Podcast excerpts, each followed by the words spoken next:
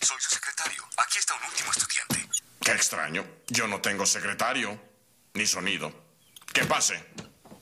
¿Qué hay, diré? ¿Qué tal? ¿Qué? ¿Está oyendo propuestas de nosotros? ¿Eh? ¿Mm? Bueno, mis compañeros y yo seríamos muy felices si se diera su pozo petrolero al consorcio energético. Mm, señor Burns, fue ingenuo pensar que confundiría al octogenario más prominente de Springfield con un estudiante de primaria. Y comenzamos con el episodio 83 del CC Podcast. Y estamos Joe vestido de marinerito. Charlie vestido de Kiko. en la calaca infantil. Oye, Charlie, pero marinerito y Kiko es lo mismo, no te copies. Bueno, Entonces mejor voy vestido del chavo del 8. y como cada semana, pues vamos a comenzar saludando a todos nuestros amigos que nos escuchan en todas las plataformas. Sal- saludos a nuestros amigos que nos escuchan en iVoox, en los que nos escuchan en Spotify, en iTunes, también en Castbox. Fíjense, es otra aplicación de podcast donde estamos y ya me contactó gente que nos escucha en Castbox. También, pues los que ven el video en YouTube. Y pues también los que ven el video en Facebook cada semana. También, ah, que por cierto, el episodio de Watchmen ya lo uní en tres partes. Las tres partes ya los uní en un solo Órale. video. El tema principal. Se ¿cuánto, cuánto duran los tres? dos, dos horas diez. Entonces ahí para que para que los vean si, si, si son de los que dicen, ah, estos güeyes nomás están hablando puras babosadas, vayan al punto. Pues ya, ya pueden escuchar el episodio de Watchmen completo ahí, puro tema principal. Se estrena esta semana, ahí estén atentos del canal de YouTube. Charlie, saludos esta semana. Sí, como no, saludos aquí para nuestro amigo Epifanio que nos está escuchando desde Saltillo porque ya se hace podcast internacionaliza en los estados. En Este, también para Tarino. Saludos para Pichirilo, saludos para Lair Rico, para nuestro amigazo el tremendo bebote Fernando González Aguirre, para los Tortugos y los Silver Riders, que ya cada día están más cerca de rodar y ahora sí parece que va a ser la buena porque ya llegan a semáforo verde. Saludos para Doña Su, que es la dealer de cómics favorita de, de Cuernavaca, eh, y también para los que nos escuchan en el grupo de Marshall Fisher. ¿A Quetzal ya le mandaste saludos? No, apenas voy a empezar a mandar los saludos a Comentemos Comics, ya saben, el mejor grupo para hablar de cómics en todo Facebook. Saludos a nuestro papu David, también a, a Carlos Roldán, que hoy sí nos mandó sección, Ah, que acaba de ser papá. acaba de ser papá. Saludos a Carly, este, también a Quetza, que no se nos olvide Quetza, que luego se, se ofende si no le mandamos saludos. También, ¿quién más? A, a Chinaski, que nos mandó, otra vez nos mandó saludos en su podcast. Saludos a la gente de del podcast de Marvel Comics, no, Marvel Legends México oficial de figuras. Ahí también está don Ar- nuestro amigo Frank Ramos, don Armando. Y si quieren las mejores novedades en cuanto a figuras de Marvel Legends, que les gustan las figuras esas, pues vayan a escucharlos a ellos, porque ellos sí leen los cómics de donde salen los monos. Así que saludos a- al podcast de Marvel Legends México oficial, saludos. Y pues yo creo que ya es todo. Charlie, cochino español. Cochino Pues- español, pues, ¿qué te puedo contar, eh? Salvo el Fortnite que, que está arrasando con todo. Creo que estamos esta semana un poquito escasos de cochino español, ¿no? Pero creo que para el 10 de mayo viene. Sí, este, Dime. fíjate que hubo lanzamientos, anuncios, pero está bueno que comentemos los lanzamientos que va a haber para la próxima quincena, porque sí hubo unos así más o menos, hubo, hubo de todo, fíjense, ahí les va. Eh, eh, salió, anunciaron Calaca el, el alias de Jessica Jones en Este me hardcover. interesa. Ojalá que lo, que lo publiquen completo porque nada más ese publica, ¿no? El primero. Siempre, ese yo lo tengo en pasta blanda, en el Marvel, no, ¿cómo se llamaba? Bestseller. Sí. ahí lo publicaron. Y este también anunciaron el Avengers Disassemble, que también lo habían publicado en bestseller, de hecho la edición que yo tengo. Ya lo en- eh, ese es en el de en el de ¿cómo se llama? Gra- grandes eventos. Haz de cuenta que la, la tendencia es que publican en el grandes eventos todo lo de Bendis que ya habían publicado en bestseller y en el y en el equivalente de ese mismo, pero en DC que es clásicos modernos, este es están pasando lo de Morrison. Haz de cuenta que no Ah, salen de, Ben- de Bendis o de Morrison, no salen de eso. Pero este de Disassemble, pues ya otra vez que lo publican. También, fíjate que anunciaron el que estuvimos platicando es en Comentemos Comics, el Capitán América y Soldado del Invierno en una edición en Ah, sí. hardcover. Que yo lo compré en inglés, si hubiera sabido lo hubiera comprado en cochino español, pero pues no como iba a saber. Pero está, como que está chida mi edición en inglés. Oye, Y- pero este hardcover que sale viene con todo, ¿verdad? Sí, igual que el que tengo yo, y a poco- no como los de Salvat, que nada más son los primeros, que está partido en dos partes. Y, es- y acuérdate que los hardcovers de Televisa son más grandes, están un poquito más grandes que los normales. Entonces, pues ahí puedes tener el dibujo un poquito más grande. Este, también anunciaron el, el Gotham by Gaslight, que le pusieron, ¿cómo, cómo calaca luz de gas? Los de gas. Gotham luz de gas. Batman se echa un gas. Ándale. Luz. Batman no pagó la luz.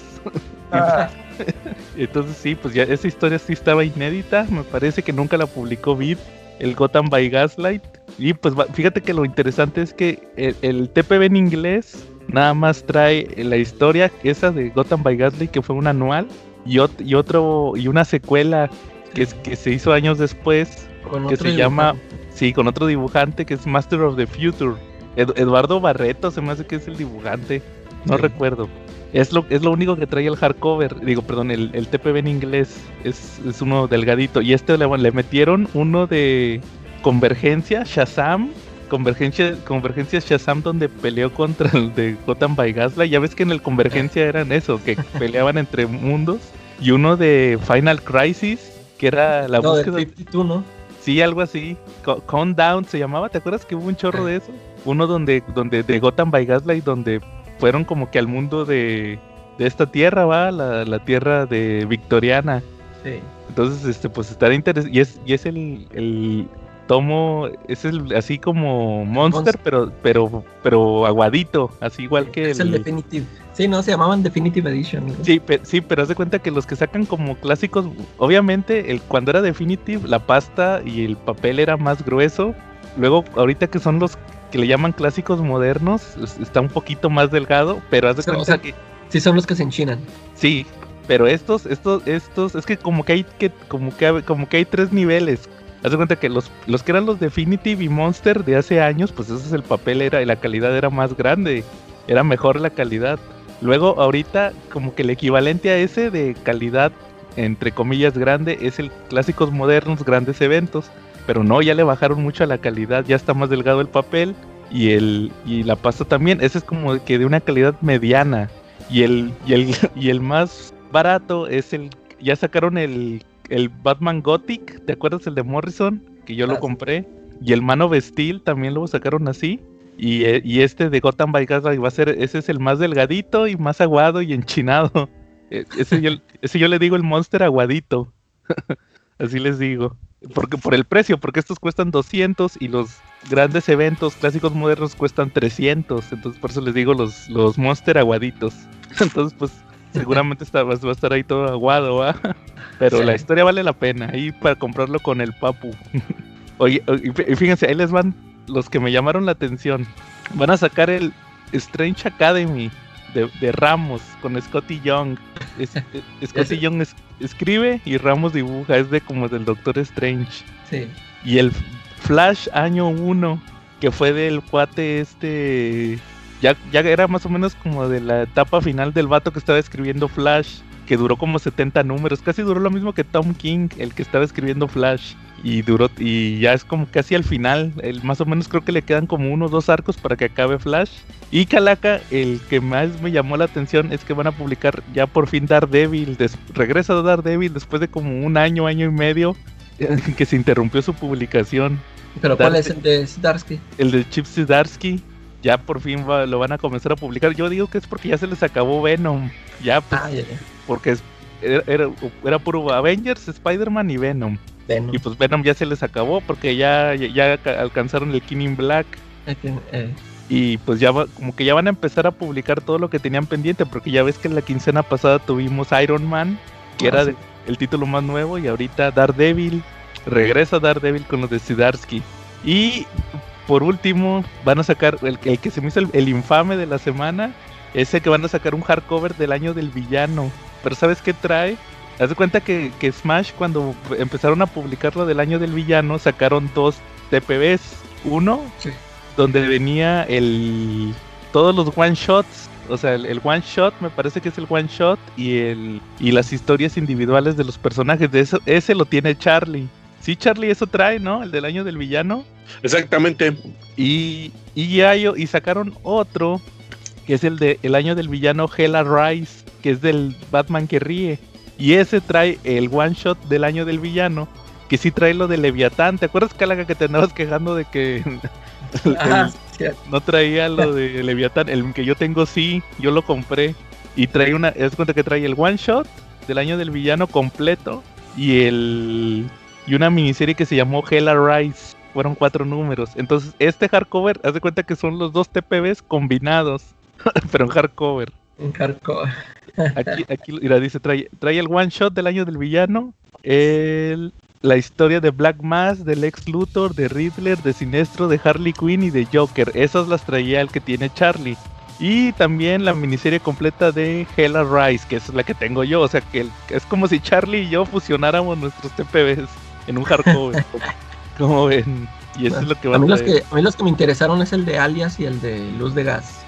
Sí, fíjate que, que yo ya tengo en TPB el de Alias, eh, pero si lo sacan completo, que ojalá y sí lo hagan, sí me interesaría a mí tener todo lo de Jessica Jones.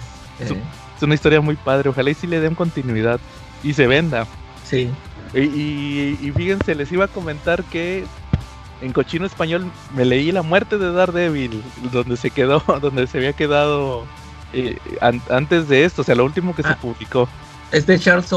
Sí, fíjate que, que de hecho no, no es lo último, porque después hubo una miniserie de Man Without Fear, otra miniserie que se llamó Man Without Fear, que esa creo que la tiene Charlie. ¿Tú la tienes, no, Charlie? Man Without Sí, de Fear. hecho yo la tengo, pero pues ya pasó tanto tiempo que la leí que la publicaron, que ya es como inédita para mí. Igual y si la sacan con otra portada, se- me la como completita y la vuelvo a comprar. estoy No, pero seguro. acuérdate que la tiene el Papu. Yo creo que se la voy a comprar al Papu ya para estar al 100% para el nuevo título. Pero fíjate, Calaca, que, que tú y yo lo platicamos en, en algún punto, que es, la, la trama es bien simple, que atropellan a Daredevil y tiene un sueño fumarolo. Pero tiene un sueño fumarolo y luego se da cuenta que no que en realidad nada pasó, que siempre estuvo atropellado. Pero Y- fíjate, empieza bien, sí me acuerdo que la historia es- empieza bien, entretenida, sí te atrapa, pero ya después como que se, se desinfla. Sí, pero fíjate que ya que lo leí bien, con calma, de hecho necesito volver a leer todo lo de Charles Soule, porque hace cuenta que sí, sí tiene que ver con lo, con todo lo que hizo Charles Soule alrededor de su, de su run. Haz de cuenta que para, para los que no leyeron el, el run de Charles Soule, empieza que, que hace que todos olviden su identidad, porque ya ves que todos sabían que, que, que Daredevil era Matt Murdock. Eh, Entonces empieza con un traje negro de Daredevil, de Diablo, y luego tiene ahí como un pedo con las mafias, con las mafias, también con Electra, porque Electra también se le olvidó. Entonces haz de cuenta que lo chido es que va avanzando y luego re- resulta que lo secuestra la mano. Y ya cuando lo liberan, tiene ahí una historia como de tres números contra la mano. Cuando se regresa a Nueva York, le, di- le dicen, hombre, en lo que no estuviste, ganó Kim Ping las elecciones, se volvió alcalde pero también le había metido mucho Charles Soule, no sé si sepan, el, el cuate era abogado, ah, sí. el cuate le mete mucho de, del, tem- del tema de, de los juicios, pero no tan chidos. O sea, del lado, podría decirse que del lado aburrido de los juicios. Entonces, es, El papeleo. andale el papeleo de que llena el formato tal, así como ir a poner una, como ir a la delegación, va, a poner un, y este, y resulta que el cuate ya había estado experimentando con que los vigilantes podían es, testificar en los juicios. De hecho, por eso el Kingpin se volvió alcalde para nulificar eso. Entonces, haz de cuenta que gran parte del run de Charles Soule es que primero está de alcalde Kingpin, pero luego lo balacean o no me acuerdo. Y ahora, como Matt Murdock era el. se había metido a trabajar con él, en la constitución de la ciudad decía que si no estaba el alcalde, seguía, seguía Fisk. O sea, perdón, seguía Matt Murdock. Si no estaba Fisk, seguía Matt Murdock. Y luego él se vuelve alcalde. Y ese es otro arco que de hecho es ahí donde, donde terminaron las grapas. Ya después publicaron lo de este tomo de la muerte de Daredevil. Y ahí es donde te digo, como que quiso terminarlo, porque se cuenta que lo atropellan y el Matt Murdock se empieza a imaginar que, que derrota a Fisk y que, que lo logra inculpar, o sea, de que le hace su juicio, el cuate logra toda esa teoría que te dije de que los vigilantes eh, pudieran testificar, lo enjuicia, lo quita de alcalde, según el cuate ya está bien contento, ¿va? de que ya, ya, ya sobrevivió al cho- sobrevivió al atropello y aparte metió a, a Fisk a la cárcel y nada, luego en eso ahí resulta ya que, que se despierta, se despierta y ya le dice, no, pues, estás, estás atropellado. Entonces como que sí es agridulce, fíjate que, que no fue de mis, de mis eh, runs favoritos de Daredevil, no me gustó, casi no me gustó nada lo de Charles Soule, pero sí estuvo interesante.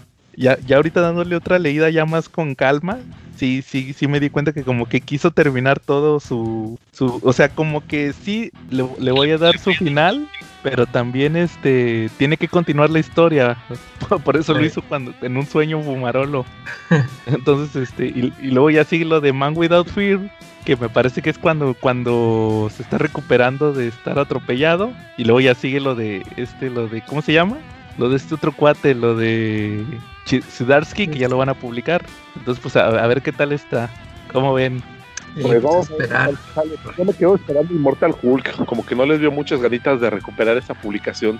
Oye, ¿qué tal si que vengan dando la sorpresa, Charlie, y que publiquen Immortal Hulk?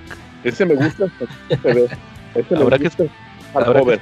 Hasta la otra semana. Que salgan hasta el 10 de mayo. Que, sa- que salgan los cómics el- el- en esa semana. Yo creo que para el miércoles. que ¿Qué les gusta que es miércoles? El, sería como el 12 de mayo, más o menos. Vamos a saber qué es lo que sigue para la siguiente quincena. Entonces esperemos si sea ya Immortal Hulk o a ver qué, qué salen. Porque es de los más pedidos el Immortal Hulk. Ojalá y si lo saquen. Sí, está muy, está muy raro lo, que lo hayan detenido, ¿no? Sí, quién sabe. tuvieron todo. Yo creo que tiene que ver con el tema de las licencias, que a lo mejor no podían publicar tanta eh, los TPBs tan rápido porque sí se tardan en inglés, eh, pero quién sabe. Bueno, muy bien. ¿A- ¿Algún tema que traigan esta semana? Pues yo traigo una de la semana ahí en Marshall Fisher, ¿no? El del cuate que quiso que el, que el papu le llevara una grapa, ¿no? Y Ah. fuera del territorio, ¿no? A, a ver cómo estuvo, a ver cómo estuvo ese chisme, Charlie. Ah, pues que resulta que un comprador del papu, un nuevo comprador, le compró una grapota, un cómic solito, sencillito, de esos de 24 páginas, de- Y- y, que, el- y que el Marshall lo vende a 10 pesos. casi casi, y quería que se lo fuera a dejar a una estación del metro en específico. O sea, no, no quería pagar envío y tampoco quería ir al rock show. Órale, ¿y- ¿y en qué acabó eso, Charlie? Pues en que el papu sigue riéndose, en que más puede acabar, ¿no? Pues sí, así, así hay gente que quiere casi casi que se lo lleves a su casa. Y de hecho ya hay gente que le pone en el grupo de ventas, cuando hace su mega venta de los viernes, le pone yo quiero una grapota y que me la lleves hasta mi casa, ¿no? Sí, sí, sí estuve viendo esos memes, pero no supe eh, cómo es, la, o sea, la, la anécdota original no la supe. Sí, sí, estuvo muy divertida. Vale la pena que ingresen también al grupo de Marshall Fisher porque pues, se van a, se están perdiendo de muchos chismes muy buenos si no están por ahí, ¿no? Yo, yo, yo nada más vi en la venta de ayer que, que subió una foto del Batman Fortnite a 1300. Oye, y no, yo vi una foto donde estaba el Papu acostado sensualmente, cubierto de cubierto de un Batman De Fortnite. Ándale, eso sí fue igual, ¿no? Es como el meme de, de Calaca de, de Breaking Bad, donde están acostados en el dinero, haz de Sí. cuenta. es lo mismo. Sí, ¿sabes también qué, qué deberían de seguir? Yo creo que ahorita es buen momento para que nos peguen una, una me gusteada, una, una retuiteada, que lo compartan con sus grupos de amigos, que le den una suscribida, porque pues eso es gratis, ¿no? Que nos peguen una suscribida aquí eh, y que también de repente ve, chequen lo, lo- el contenido que, que pones en nuestra página y que luego de ahí se vayan a los grupos, a las páginas donde nos copian el contenido, ¿no? Ah, sí. También sí que nos copian en varias páginas, pero no, bueno, siempre imitados, jamás igualados, Charlie. ¿Qué quieres que te diga? Aquí están los temas finales, ¿no? Sí, que ya está, como, como dijimos la semana pasada, ya se, hasta se están metiendo a Comentemos Cómics a, a copiarnos más rápido los temas, ciertos podcasts. Sí, de hecho. Oh, De hecho, bueno, si un día de repente encuentran a alguien de esos, de esos, de esas páginas o de esos grupos que los van siguiendo ahí en uno de los viaductos o en uno de los periféricos, en una de las vías rápidas. Hola, ¿qué tal, Nakamas? Bienvenidos a su intermitente sección del CC Podcast, en donde ahora les traigo las novedades por parte de Panini Manga de la primera semana de mayo, que son de 109 pesos, One Piece número 73, Blue Exorcist número 20, My Hero Academia número 28, De 119, One Punch Man 23. 129 pesos, To Love the Darkness número 2. Aposims 5. Bakemonogatari número 3. Golden Kamui 14 y Kaguya Sama número 6. En 159 pesos el número 26 de Lobo Solitario, de 290 el número 34 y final de la colección de Dragon Ball en su formato de tamaño original con todo y las hojas a color. Y tenemos el box set número 1 es decir, con la primera parte de la serie de Gantz en 1199 pesos. Recuerda que si deseas adquirirlos, puedes venir aquí, Avenida Tamaulipas, esquina con Alfonso Reyes en la colonia Condesa, muy cerca de Metro Patriotismo en Ciudad de México, o si te queda lejos, puedes hacer tu pedido, solamente tienes que enviar mensaje a Twitter, Instagram o Facebook de Comic Review con Carlos Roldán y también puedes checar el canal de YouTube con el mismo nombre para checar los dibujitos de estos monos chinos. Termina Dragon Ball con esta segunda edición que saca Panini. Nos preguntamos si llegará a tener una tercera, como por ejemplo hay algunos tomos en Estados Unidos de Beast Media que vienen tres tomos en uno.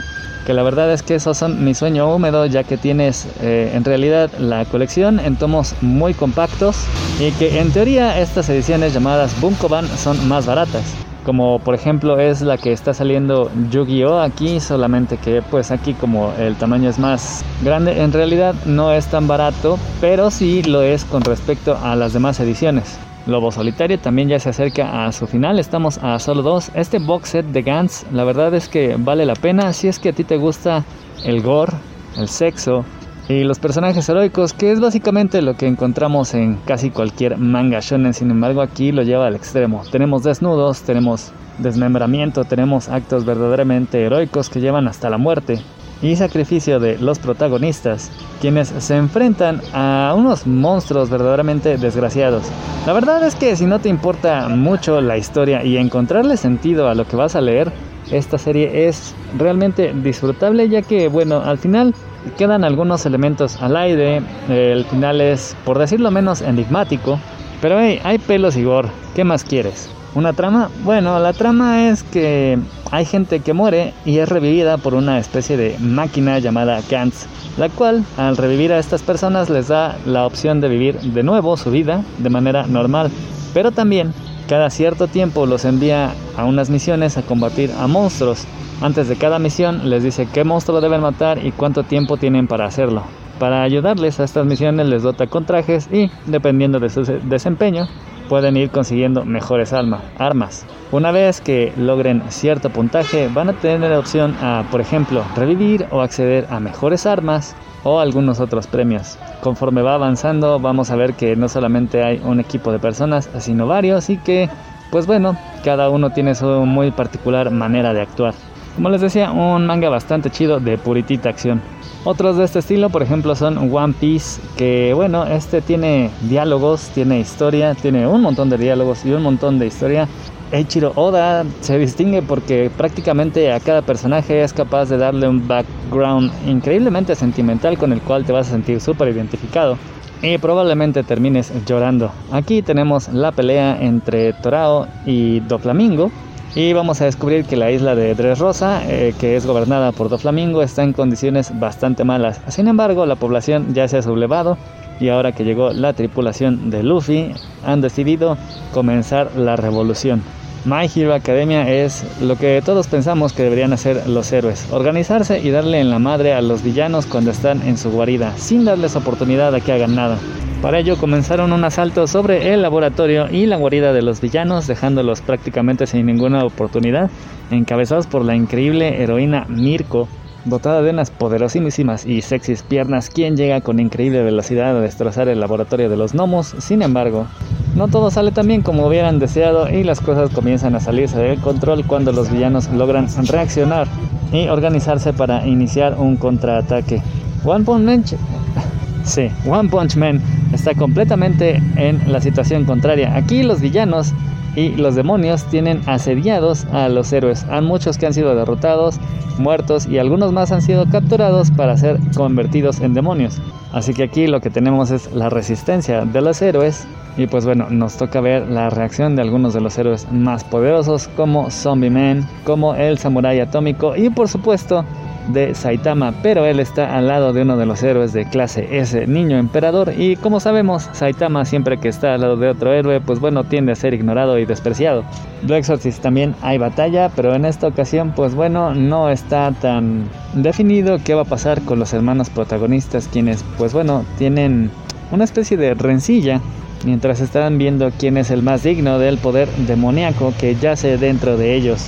Aposims y Bakemono son mangas son cuanto extraños. Aposims es parte del Nihei verso. El mangaka Tsutomu Nihei hace mangas verdaderamente buenos con un aspecto visual muy cargado, muy importante. Por ejemplo, en Blame predomina la oscuridad, los ambientes pesados, en tanto que en Aposims al ser un mundo un poco más frío y gélido, prácticamente todo es blanco, muy brillante, lleno de metal. Y si bien puedes distinguir que es el mismo autor, que son el mismo tipo de escenarios, realmente cambia mucho el aspecto visual. Pero claro, todos los mangas que han sacado y todos los mangas de este hombre son súper recomendables. Mientras que Bakemonogatari también tiene un artista bastante destacado llamado All Great, que en esta ocasión le toca la tarea de convertir a manga la novela ligera de Nishio Isin Bakemonogatari, que verdaderamente es muy muy extraña, muy muy japonesa ya que se centra en más que nada los monstruos del folclore japonés, aunque también mezclados como por ejemplo con algunos super europeos como es el vampiro que es Araragi, nuestro protagonista, quien se mezcla con algunas chicas que están teniendo problemas con ahora sí espíritus más propios del folclore japo como un cangrejo, un gato o un caracol. Ahora está intentando ayudar a una pequeña niña perdida que pesa sobre ella eh, precisamente el espíritu del caracol, pero aquí va a aprender que las cosas no son siempre lo que parecen y también aparte de que tienen muy buen arte con las, bueno, sobre todo con las chicas y bueno, si a ti te gustan las proporciones generosas, aparte de Bakemonogatari tienes la opción de To Love Darkness un manga que tiene a leche, es decir, al fanservice, es decir, a mostrar carne. Esta es la segunda parte. En la primera parte vimos como un estudiante llamado Rito es escogido como consorte por parte de una extraterrestre llamada Lala. Y a partir de que ocurre este suceso, las chicas parece que comienzan a llover alrededor de Rito. Pues bien, en esta segunda parte están lloviendo todavía más chicas, ya que había una extraterrestre llamada Oscuridad Dorada que quería asesinar a Rito. Ella acabó quedándose en el planeta haciendo amistad con Rito y sus amigas. Y ahora ha llegado una discípula de Oscuridad para intentar regresarla al camino del asesinato. Así que no solo es esta nueva asesina y su jefa y alguna otra cara misteriosa en las que se va a ver involucrado en batalla, sino que también va a tener que lidiar con Nana, y Momo, las pequeñas hermanas de Lala, pero en particular con Momo, a quien se le metió la idea de que para hacer todo perfecto, y ya que se ha dado cuenta de que en realidad prácticamente todas las chicas alrededor de Rito están enamoradas de él, quiere formarle un harem para que así él se convierta en un rey, el rey de su planeta natal, y así, bueno, ya no habría problema con que todas tuvieran un pequeño pedazo de rito. Y bueno, acá más eso es todo por ahora. Espero que se hayan entretenido. Nos escuchamos la próxima semana y volvemos a la programación habitual. Pero bueno, muy bien, Charlie. Oigan, pues fíjense que ya se acabó Invincible, Calaca. ¿Supiste que ya se acabó la Ah, temporada? ¿Ya Yo lo viste? terminé de ver. Eh, no, este, el, ayer, creo que ayer lo estaba viendo yo en el trabajo, pero me ocupé y ya no lo, no lo terminé de ver. Ya no terminaste de ver. Pues fíjate No. que pues ya acabó la temporada de Invincible y es, pues estuvo bien, como, como dijimos, pues más o menos sí acababa donde, donde yo supuse que es el pues la revelación, ¿verdad? Ya la podemos hablar que, que Mark se da cuenta que su papá eh, fue el que asesinó a la, a la Liga de la Justicia, ¿verdad? A los guardianes del globo. Y ya lo confronta y pues le explica su origen. Si llegaste a la parte de su origen, Calaca, que son conquistadores, ¿va? Sí, Y es más o menos como en qué parte te quedaste, como a la mitad. sí, pues todavía, todavía se estaban peleando ahí. hasta- Ah, está- y muy chida la pelea. sí, fíjate que, que eso Ah. sí se lo, se lo, se lo agregaron. Sí, este, sí, porque yo sí me acuerdo, te digo, yo ojeé ese número de cuando se pelean en el cómic. Sí, Pero sí, este, le metieron mucha, mucha destrucción. Ah, y que yo iba a comentar algo sobre eso. Este, eh, por, por ejemplo, yo, yo leí por ahí que, este, por ejemplo, David, que dijo, no, que esta es la serie del año, la de las, ¿verdad? Ajá. Este, me, me imagino que muchos, a muchos les, les gustó este, este, es que sí estaba muy bien hecha, este, todo, cómo muestran toda la, la destrucción que causan estos dos tipos peleándose. Y eh, así, y otra vez voy a sacar aquí a Snyder. Ajá. Es que, sí, porque estoy seguro que todo, la mayoría de todos esos que dijeron, oh, esa pelea de Invincible estuvo bien chidota. eh, de seguro fueron los mismos que se quejaron de la pelea de Man of Steel. Ah, sí. De todos esos que se quejaron de que, ay, nomás estuvieron destruyendo la ciudad y no salva a nadie, que no sé qué. Y, y aquí sí no dicen nada. Y, y aquí podrán decir de que no, pues es que así es, así es el, el material original y todo esto, pero es que no, no entienden que Zack Snyder no quiso hacer una, una, o, sea, la- lo que hizo Snyder fue una adaptación, ¿no? Ya, así ya, ya lo dijimos esto en el, en el programa de Batman contra Superman, de que Zack Snyder quiso mostrar realmente cómo sería una pelea de, de dos seres superpoderosos, o sea, causarían toda esa destrucción.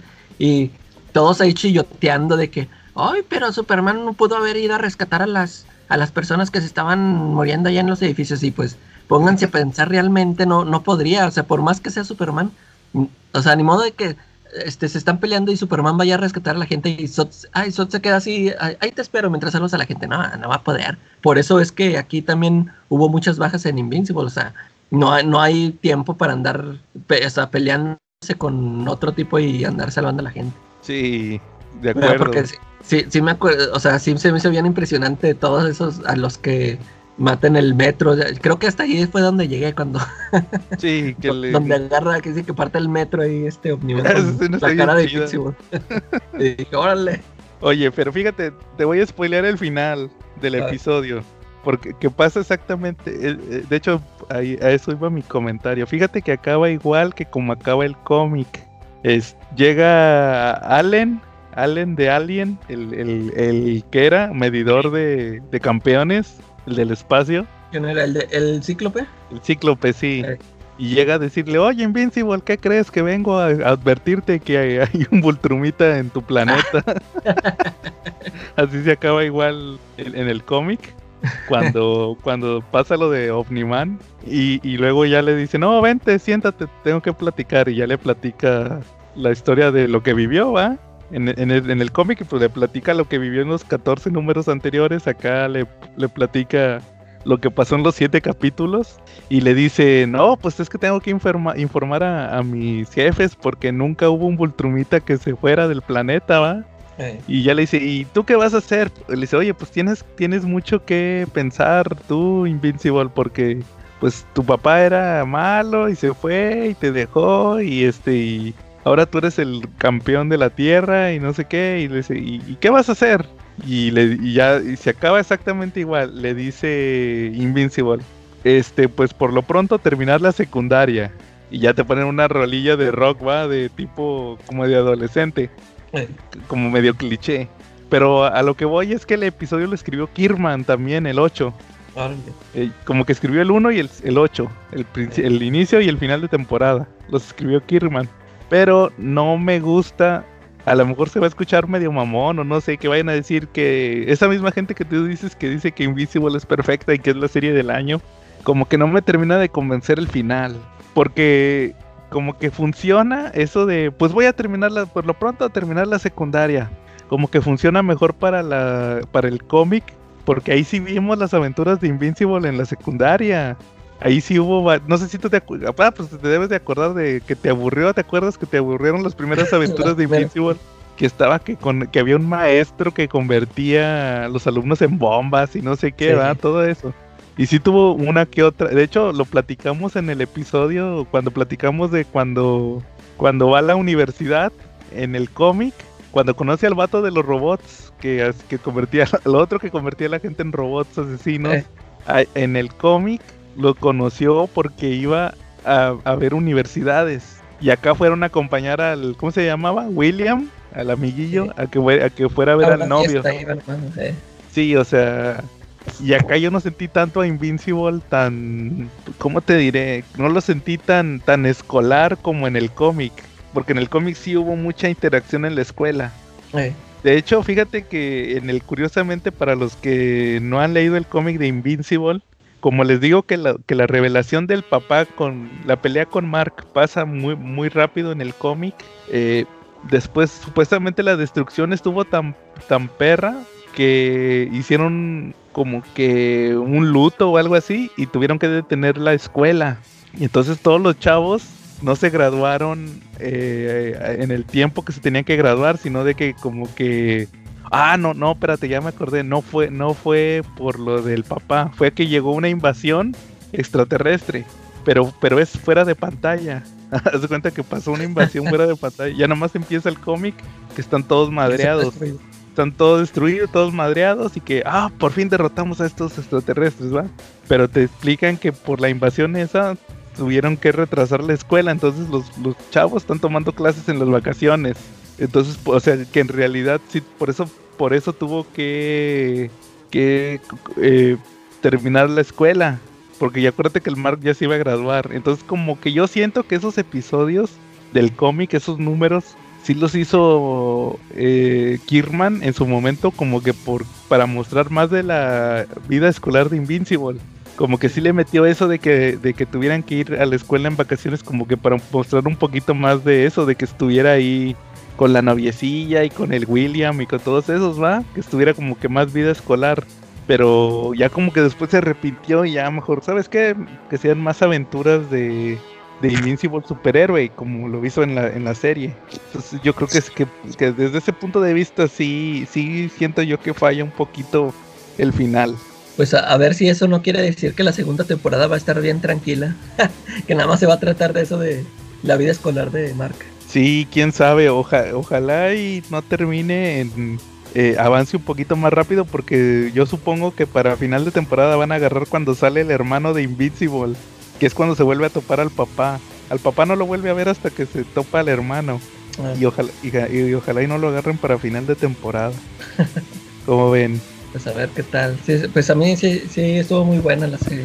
Yo que tal no la termino de ver, pero ese pedacito que vi del último capítulo sí se me hizo muy chido.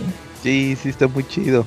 Pero bueno, entonces ahí quedó el, episodio nuevo de Invincible. Charlie, ¿algún otro tema que traigas? Que será bueno, no, pues no. Para jálense a ver que la quita alguna serie o algo. El mío todavía no acaba de cuajar.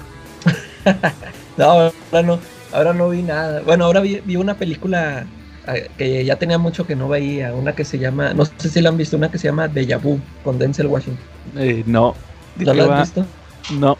Ah, no, pues entonces sí se las voy a recomendar. Ahí te va. Es, este, se empieza con que hay un ferry que son de puros, puros miembros de la marina, que, o sea, como que se van a ir, los juntaron a todos, que se van a ir así este como de fiesta. Ah, porque creo que acaba de pasar lo del, lo del huracán Katrina, y no sé si anduvieron ahí ellos ayudando en todo ese rollo. Y ya, pues, ya como que ya terminaron y les organizan así como una fiesta. Y ya, pues es un ferry, pues, grandotote y pues está lleno de, de, pues, estos marinos y con sus esposas y con niños y todo. Y pues entonces este, explota una bomba. Haz de cuenta que eh, ahí en la camioneta hay una, ya esos ferries llevan autos y en uno lo cargaron, un auto va lleno de bombas y explota un acto terrorista y pues ahí se mueren un chorro de personas. Ya, pues total que llega el Denzel Washington ahí a, es, este, ahí a ver qué onda, a investigar todo. Total que sí empieza eh, a encontrar cosillas de que no, que fueron, usaron esos explosivos y bla, bla, bla. Y total que andan ahí unos del FBI y, y lo ven a Denzel Washington que, pues que cómo se mueve, ¿verdad? De que no, este, sí la arma, ¿no? Pues invítalo acá para a nuestro grupo de investigación. Y por otro lado, haz de cuenta que este, a Denzel Washington le, cuando llega a la oficina le dice, oye, pues te, te habló una chava, o sea, te hablaron, por ti, te, que te comunicaras, le dieron un número de teléfono. Y ya, pues total que se comunica y pues hace cuenta que nomás la contestadora él deja, ¿no? Pues contesta, o sea, deja una grabación de que pues soy el agente tal y pues aquí nomás reportándome, pues usted me, usted quiere hablar conmigo y ya. Y, y entonces también le, encar le dicen, ¿sabes qué? También encontramos este, el cuerpo de una chava ahí en el, en el mar, ahí, pero sabes que esta tiene, se supone que como que ya cuando le hicieron la, los exámenes, esta se murió antes de que explotara la bomba en el, en el ferry. Ya total que terminan investigando Denzel Washington eso. Y esos que te digo del FBI que se lo jalan le dicen, no, ¿sabes qué? Es que nosotros andamos en un proyecto especial y te vamos a invitar porque pues tú eres bueno, o sea, tú sabes, eres buen observador y te fijas en todos los detalles. Y luego haz de cuenta que lo llevan a, a un lugar donde hay un chorro de pantallas y no, mira, este, estamos viendo al, haz de cuenta que están viendo imágenes del ferry. Y luego le dice, les dice Denzel Washington, ¿qué es esto, que de dónde lo sacaron o qué, no? Pues son que unos satélites, es un proye- el proyecto este que te decimos de que es una nueva innovación, ¿verdad? Que un chorro de satélites y haz de cuenta que empieza a ver Denzel Washington que están viendo en todo el, el ferry. Le dice, pero ¿sabes qué? Este, son este, este es video de hace cuatro días, an- antes de que explotara, o sea, son cuatro días antes de que explotara. Y luego, y, y le dice, no, pero pues, a ver, adelántate hasta el momento de la explosión. Y lo, no, no, no se puede, es que esta tecnología, este, es, que es, este, tiene, así sus mañas y, nada este, este, lo, lo estamos viendo retrasado. Haz de cuenta que estamos viendo cuatro días antes para ver, este, el momento de la explosión, tienen que pasar esos cuatro días porque lo estamos viendo como si fuera en tiempo real y, ven que se mueven así en ángulos y ya, total que está, empiezan a ver así un montón de cosas. Y luego el Denzel Washington le decía, a ver, vete a investigar la dirección de la, de la chava esta que, la que encontró ahí muerta también, porque ahí empieza a, indagar el Denzel Washington como que también tuvo que ver algo, haz de cuenta que se empieza a imaginar y dice, ¿sabes qué esta? A esta la tiraron ahí en el, en el, en el mar para que creyeran que también este, era una víctima de ahí del ferry y ya empiezan a investigar cosas. Total que ya para este, la gran revelación se da de que esta tecnología que usan este, no es simplemente satélites que están viendo un video, sino que es una ventana en el tiempo. Haz de cuenta que este, lo que están viendo, este, por, por eso le decía, no, es que es- este, estamos viendo cuatro días antes y no nos podemos regresar. Haz de cuenta que cuando, si estaban viendo algo y luego pasaba por ahí un sospechoso y le decían, a ver, regrésate. No, no, no se puede regresar. Es, ah, eso que le decían es como si lo estuviéramos viendo en tiempo normal. Era como una ventana al tiempo atrás. Y ese, ese es el, este, el giro que se me hace chido que ya le meten ahí como una... Esto de la ficción, ¿no? De que, ay, que, que están viendo el pasado, o sea, lograron una tecnología que... un- una ventana al pasado. Y, y haz de cuenta que cuando están viendo, el Denzel Washington trae un, un láser y lo, y lo, lo apunta ahí a la pantalla. Haz de cuenta, y, y la chava, haz de cuenta que cu- cuando están viendo hacia una chava y, y el, el láser traspasa, haz de cuenta que la chava sí ve el, el láser. Y entonces ya empiezan a decir, "Ah, si- si pasó esa luz, o sea, podemos mandar este cosas para, como para advertirle a la gente, ¿verdad? Y ya empiezan ahí de que quieren mandar una nota de que, o sea, de que algo, o sea, no, mándame la, le dice el Denzel Washington, mándame una nota a mí para ver, a ver qué es lo que pasa. De que así este, eh, que hay sospechosos ahí que por el ferry, que no sé qué, para ver si me voy a investigar a ver qué es lo que sucede. Y empiezan ahí a experimentar a ver si pueden mandar cosas y, y ahí es donde se pone chido. Eh, fíjate que es, creo que es del 2006 esa película, ya, ya tiene rato, pero sí está, sí está interesante el tema que sacaron esto de la, de esa tecnología. Órale, sí se escucha chida. A ver, a ver si la, la reviso esta semana. Sí, está Fíjate- buena. Fíjate que yo también me chuteo una película, Charlie, también para que la busques. ¿Sigues aquí, para que Charlie? la o notes nomás ahí. Oye, Sigo aquí, ¿sigues aquí? sigo aquí. Porque la semana pasada a esta, en esta, esta hora huiste en la sección de la calaca. No, fíjate que yo me chuté la de Sin Remordimiento o algo así se llama. No sé si la han visto. ¿Quién sale? Es- es- no, pero me refiero a que si no la han visto anunciada, es la de la de Michael B. Jordan, Sin Remordimientos. ¿Qué les dije? Oh. Que Sí, sin remordimiento. sin remordimientos, ¿va? Eh, Es de Tom, de Tom Clancy, o sea, es de, de espías. Haz de, cuen- haz de cuenta que ahorita los- es de Prime. La acaban de subir ayer. Nada más Sí. que ya la, ya la había estado. Están saliendo muchos comerciales en la tele. Pues ya ves que Amazon paga a tiempo para sus comerciales. están pasando los comerciales de la película y también en las paradas de camiones y todo eso. Va, está, está de que sin remordimientos. Tom Clancy sin remordimientos. Entonces es de Michael B. Jordan. Entonces dije, ah, pues chingón, una del Michael B. Jordan. Y, y- y como vi que era Tom Clancy, dije, ha de ser de espías. Porque ese cuate no, pues hacía puras, puras novelas de espías, era una novela de Tom Clancy. Y, y ahí decía, basada en la novela de Tom Clancy. Eh. Entonces, de, de ese cuate, yo nomás he visto, no sé si sepas que ese cuate hacía las, las novelas de, de Jack Ryan. Eh. Entonces yo no las he visto todas, yo nada más he visto la de la del Octubre Rojo, que es un submarino, que esa fue la primera, la primera película que hicieron de, de Jack Ryan. Eh, Entonces, y la de las según ahí es, es, un actor, creo que es el Alec Baldwin, Y luego las que siguieron las hizo Harrison Ford. Esas no las vi. Y luego hay otra que es de Ben Affleck. Que, Ben Affleck es, es Jack Ryan. Esa tampoco la vi. Y luego ya la que siguiente que vi fue la de la de Chris Pine. La hizo hace unos la que se llamó Código Sombra. Jack Ry- Jack Ryan Código Sombra. Eh, Esa la hizo hace como unos 5 años y está bien aburrida. Fíjate que no me gustó porque le mete mucho que es analista, ¿va? Como, como es de espías, no son espías de acción, son espías de espías. eh, Entonces, pues muchas veces está- están así medio aburridonas. Entonces dije, ay, es el- dije, pues es el Michael B. Jordan. Y, sí se, y, en la, y en los cortos se veía que tiraba balazos. Entonces dije, ah, bueno, pues se perdió, va a tirar balazos. Dije, la voy a ver. y la no, pues me puse a ver. Y sí, sí está chida. Fíjate que le, le están tirando, y curiosamente, le están tirando mucho a la película. Porque no es como las porque no es de espías, espías, porque tiene balazos. Que no, que, que no le llega a la altura a las otras. Dije, no, pues chido que no le llegó a la ¿Cómo altura está? porque de pronto está entretenida. No, pues haz de cuenta que se trata de que, que es un que es un cuate que se llama John John Kyle se llama, es, es este es este Michael B. Jordan. Entonces el vato es soldado y va a Siria. Yo me imagino que, que en la novela original va, va a algún otro lado, pero Otro cuenta lado, que, sí. que va a Siria y, y le dicen que, que vaya a, a matar a un objetivo. ¿Sabes quién le dice? El, ¿Cómo se llama este cuate? Este Jamie Bell. No sé si lo ubicas. El que el, el de Billy Elliot. No, ah, ya, ya, Simón. Pero ya ves que hizo un chorro. Que de hecho fueron compañeros en la de Ah, los Cuatro, Fantásticos. Él fue la mole. Entonces se de cuenta que no, pues le dice que vaya. Y, y típico va de que se arma la balacera y se dan cuenta que no fueron a matar terroristas, fueron a matar un búnker de rusos en Siria. Y no, que no me dijiste que eran rusos y que, ¿qué hiciste? Vas a hacer un pedo internacional acá. Y no, pues ya se regresa a Estados Unidos y el cuate tiene a su esposa embarazada. Y de repente llegan los rusos y, se, y empiezan a matar a todos los de su unidad. A todos los que fueron a la matanza los fueron a matar. Y al último que, que mataron, trataron de matar fue a él. Y le mataron a la esposa. O sea, la, la esposa se la mataron de volada. Y este cuate sobrevivió. O sea, mató a, varios rusos.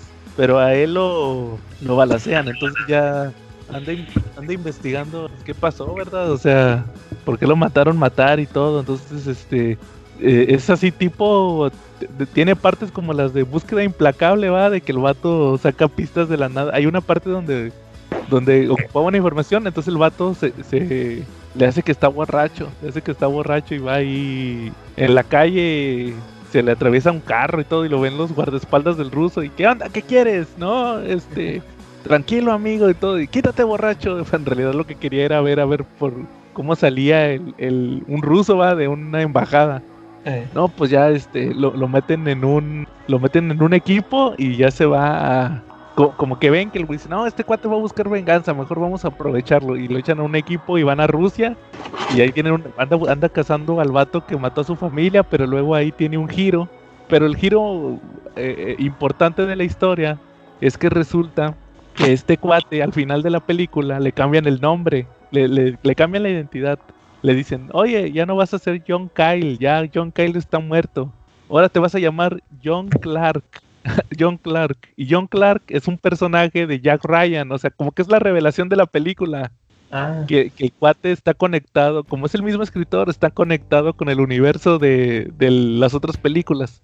eh, Y ese, y ese personaje que, que resulta que esa, nove- que esa novela de Sin Remordimientos es el origen de ese personaje. Ese personaje salió primero en las novelas, les digo, de Jack Ryan. Y en las películas sí ha salido.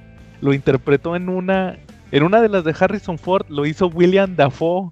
Y en, órale. y en la de Ben Affleck, Ben Affleck tiene una que se llama La suma de todos los miedos o algo así se llama. Nunca la he visto, la voy a buscar. Que es, ahí es Ben Affleck, que es Ra- Jack Ryan. Lo hizo este Lip, Lip Schwimmer o cómo se llama. El que hizo de Sabertooth en la de Wolverine. Ah, sí, sí, sí. Ese cuate hizo ese mismo personaje de John Clark.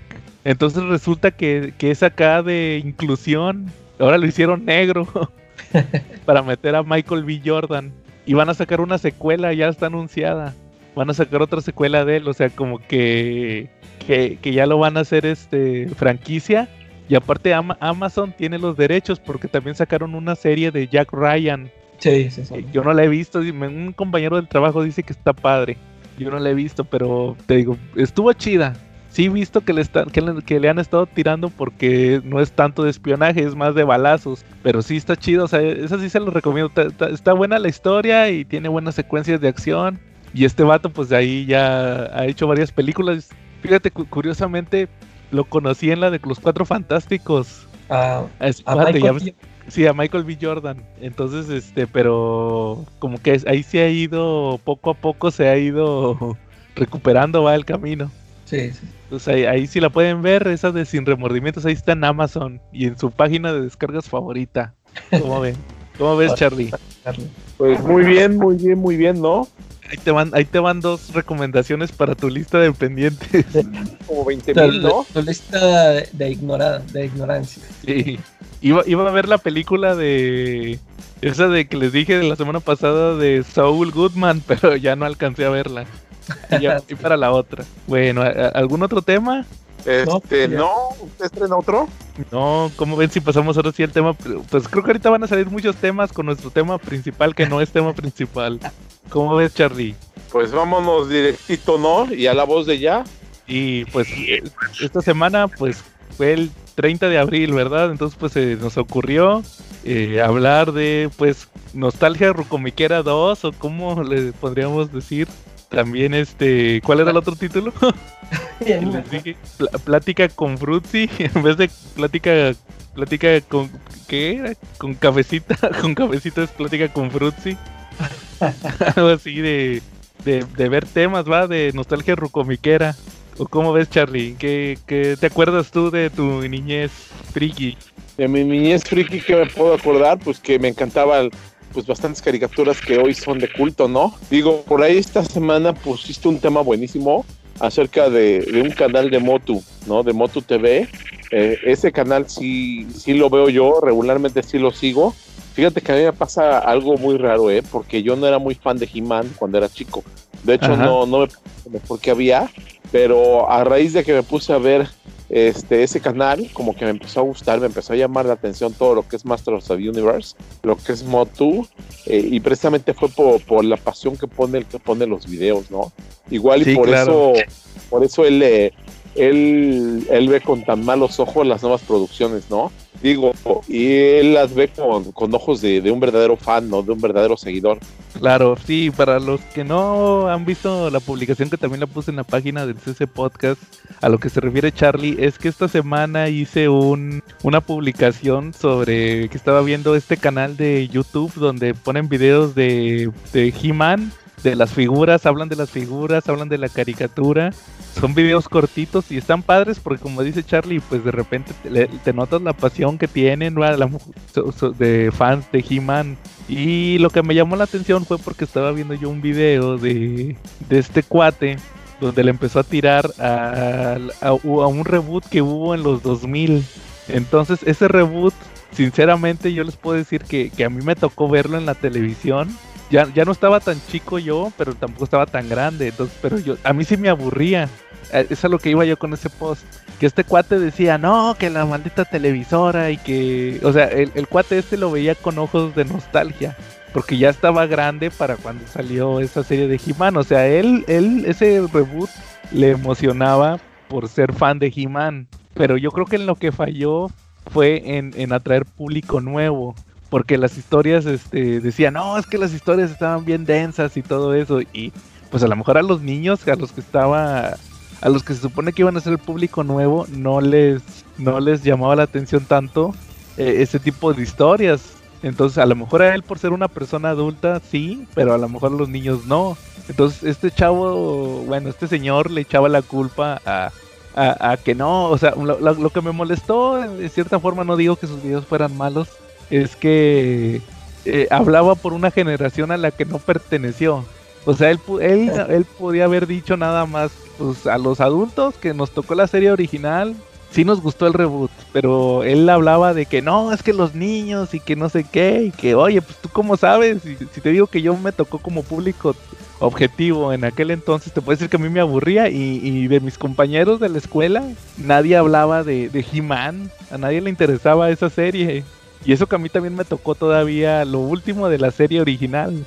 Entonces, este, pero sí, más que nada, eso, eso fue lo que llamó la atención y, y- y por eso les decía yo el comentario, de que muchas veces es difícil para el público nostálgico admitir que una serie es buena o que una serie es mala. ¿O, o qué opinan ustedes? Ahí les, me decía la calaca que, que quería opinar al respecto, que estaba quemando mucho ese tema. Es que, fíjate, es, es lo que pasa ahorita con cualquier cosa, ¿no? Este, que eh, sale una nueva serie o una, una, un reboot, un remake, no sé. Y, o muchas veces es eso de que, no, ya, este, o sí les, como dijiste tú, eh, esta sí le gustó al tipo este que era fan, pero al, al público que se supone que iba dirigido, pues no funcionó y, y por eso se lo cancelaron. Es como las otras, este, cuando se quejan mucho de que están echando a perder cierto personaje de mi infancia, pues lo están haciendo ahora para la nueva generación, ¿verdad? Y, si, a, uno no le gusta la nueva versión, pero sí está funcionando con el público meta, pues ahí va a seguir, o sea, aunque, a los los veteranos fans ya no, les, guste, pues ni modo, se van a fregar. Es como, es como por ejemplo, si ahorita este, to- todos estos eh, en los cómics, estos personajes legados de los que, que muchos se este, podrán quejarse, ¿no? De que cuando, cuando cambian a, no sé, a, Iron Man, a Thor, ¿no? Por- a Miss Marvel, a estos personajes que salen, la Kamala, ¿cómo se llaman esta? Miss Marvel o... Sí, este, ¿verdad? que, o sea, que, que a, a muchos, o sea, pues son los lectores de siempre. De esos, esos personajes les parecen ridículos, estúpidos y todo, pero pues ya no son para ellos, ya son para la... eh, lo que ellos quieren hacer es de que gente joven, este, sí, empiece o siga leyendo cómics, ¿no? Porque pues eh, a, nosotros nos pueden ver como que ya vamos de salida, dicen, no, estos, estos ya no me van a durar tanto, nosotros queremos agarrar público joven para que sigamos vendiendo y todo eso. sí, pero yo creo por- que en cualquier, en cualquier ámbito. Sí, este, yo por ejemplo, fíjate que yo nunca he visto ese, esa nueva versión de He-Man. Yo, yo ni, es más, yo nunca me enteré que hubo una nueva versión de He-Man. Yo para mí siempre existió esa serie de la que vi cuando yo era niño.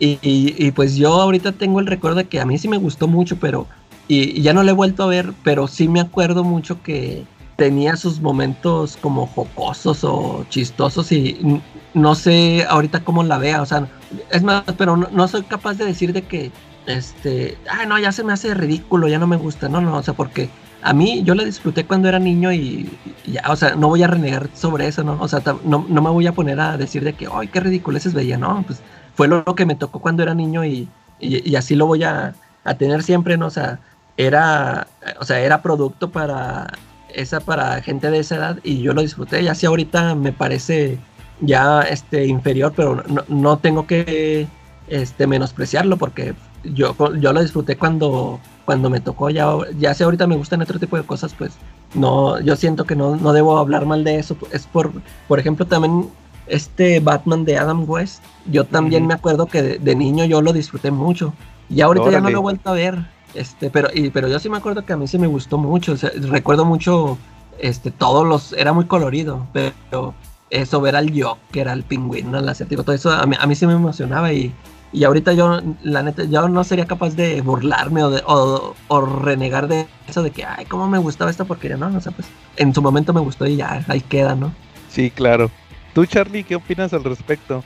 Eh, pues mira, eh, ahorita con respecto a lo que el buen Calaca estaba comentando acerca de, de, de cómo hacen los manejos para, para cuando hacen un cambio generacional en los cómics o en las series de anime y de manga, o sea, yo creo que es relativo a todo eso, ¿no? Y los y los y las animaciones. Eh, yo, yo tengo un ejemplo que, que rompe con eso y que, y que no le da la razón. Te quiero mucho, Calaquita, pero te voy a dar un ejemplo que no te da la razón. Eh, la película de Mazinger Z, Infinities, ¿ya la vieron? No lo he Sí. visto. Yo sí lo vi. Veanla y la verdad es una manera increíble e impecable de, de dejar satisfecha a una nueva, a una generación pasada contando la historia final de lo, de lo que sucedió con uno de, sus héroes favoritos y al mismo tiempo eh, tratar de llegar a un público nuevo, ¿no? Hacen un cierre perfecto de la historia de Koji Kabuto, eh, hacen la presentación del Gran Messenger y luego más aún, este, pues llega el Messenger Infinity, ¿no? ¿O tú qué, o tú qué, opinión tienes de esa película, Joe? A ver, espérame, espérame, antes de que hable yo, o sea, pero tú lo que estás diciendo es este que estás en contra de lo que yo digo de que bueno, eh, haz de cuenta que como que tú estás opinando igual que el, el chavo este de He-Man, ¿no? O sea, al, al chavo este sí le gustaba esa serie y se la quitaron y le echó la culpa a los, a los millennials, no sé. Este, yo por lo que entiendo, o sea, pues te, te gustó esta película, a, ti- a ti sí te gustó mucho, pero este, ¿cómo sabes que sí funcionó para la, la nueva generación? O sea, porque a ti sí te gustó, a ti sí te dejó satisfecho, pero este, para la nueva generación sí funcionó porque pues yo, yo, yo no veo que siga... Es más, esa película no vi que se le diera mucha difusión. O, o sí tuvo éxito. O por, por eso digo, o sea, a ti sí te gustó, pero a los nuevos, este, yo, yo hasta como que dudo que les haya impactado algo porque te digo, la, la película yo no vi que se le diera mucha difusión, como que nada más los nostálgicos la, la fueron a ver o la apreciaron y porque todavía sigue o todavía sigue existiendo ahorita una caricatura de Massinger o se le dio seguimiento después de esa película No, pues ahí acabas de meter un golazo. No, no, no, no salió nada más después de eso. Pero, Brutal. pues, eso, ¿no? si, si he escuchado te digo yo no la he visto pero porque se me olvida yo la quiero ver ahí, ahí está en mi página favorita de, de descargas y se me olvidó descargarla y, y yo sí he escuchado que, que está muy buena o sea pero yo, yo me imagino que es esto mismo no o sea todos los que nos gustó Massinger este, este sí nos va a dejar satisfecho, pero a lo mejor no sé cómo lo hayan visto los, los de nueva generación, que les haya parecido. Fí- Fíjate que, que te voy a dar la razón, Calaca. Perdón, Charlie. Le voy a dar la razón a la Calaca porque yo en aquel, en- cuando salió esa película de Massinger, hace un par de años, yo seguía un podcast que se trataba de caricaturas. Eh, lo hacía un, el amigo de un amigo. Entonces te das cuenta que no, eso sí es, eso sí es, eso sí es verdad, era el amigo de un amigo. Y este, y el cuate ese, el que hacía el podcast, tenía una página de, de Messenger. O sea, el vato eh, sí tenía una página de fans de Messenger y resulta que, que me metió al, me metió varias veces a la fuerza al grupo. Era un grupo de, de Facebook. Y yo sí le dije varias veces, oye, es que lo que pasa es que yo nunca he visto Messenger. En aquel entonces no lo había visto. Ahorita, ahorita voy a re- regresar a ese tema. Y todos los que estaban emocionados por esa película era, eran puros personas de más de, de la generación de, de Messenger. O sea, chavitos nuevos no había en ese grupo. Todos eran gente que se acordaba del doblaje. Es, es más, creo que fue que ya el, el grupo estaba desde antes. Porque fue cuando se murió el vato que hacía de Sella en Los Caballeros del Zodiaco, el que hacía la voz. eh, Y ese cuate también hizo, dobló episodios de, de Massinger donde hizo la voz de Koji Kabuto. Entonces todos, todos los que estaban ahí eran gente que la vio en su tiempo. Y todos los que estaban hablando que no, que la película de Massinger eran, eran gente de esa generación. Oye, y me- de hecho, la- esa caricatura nos llegó tarde a, a nosotros también, ¿verdad?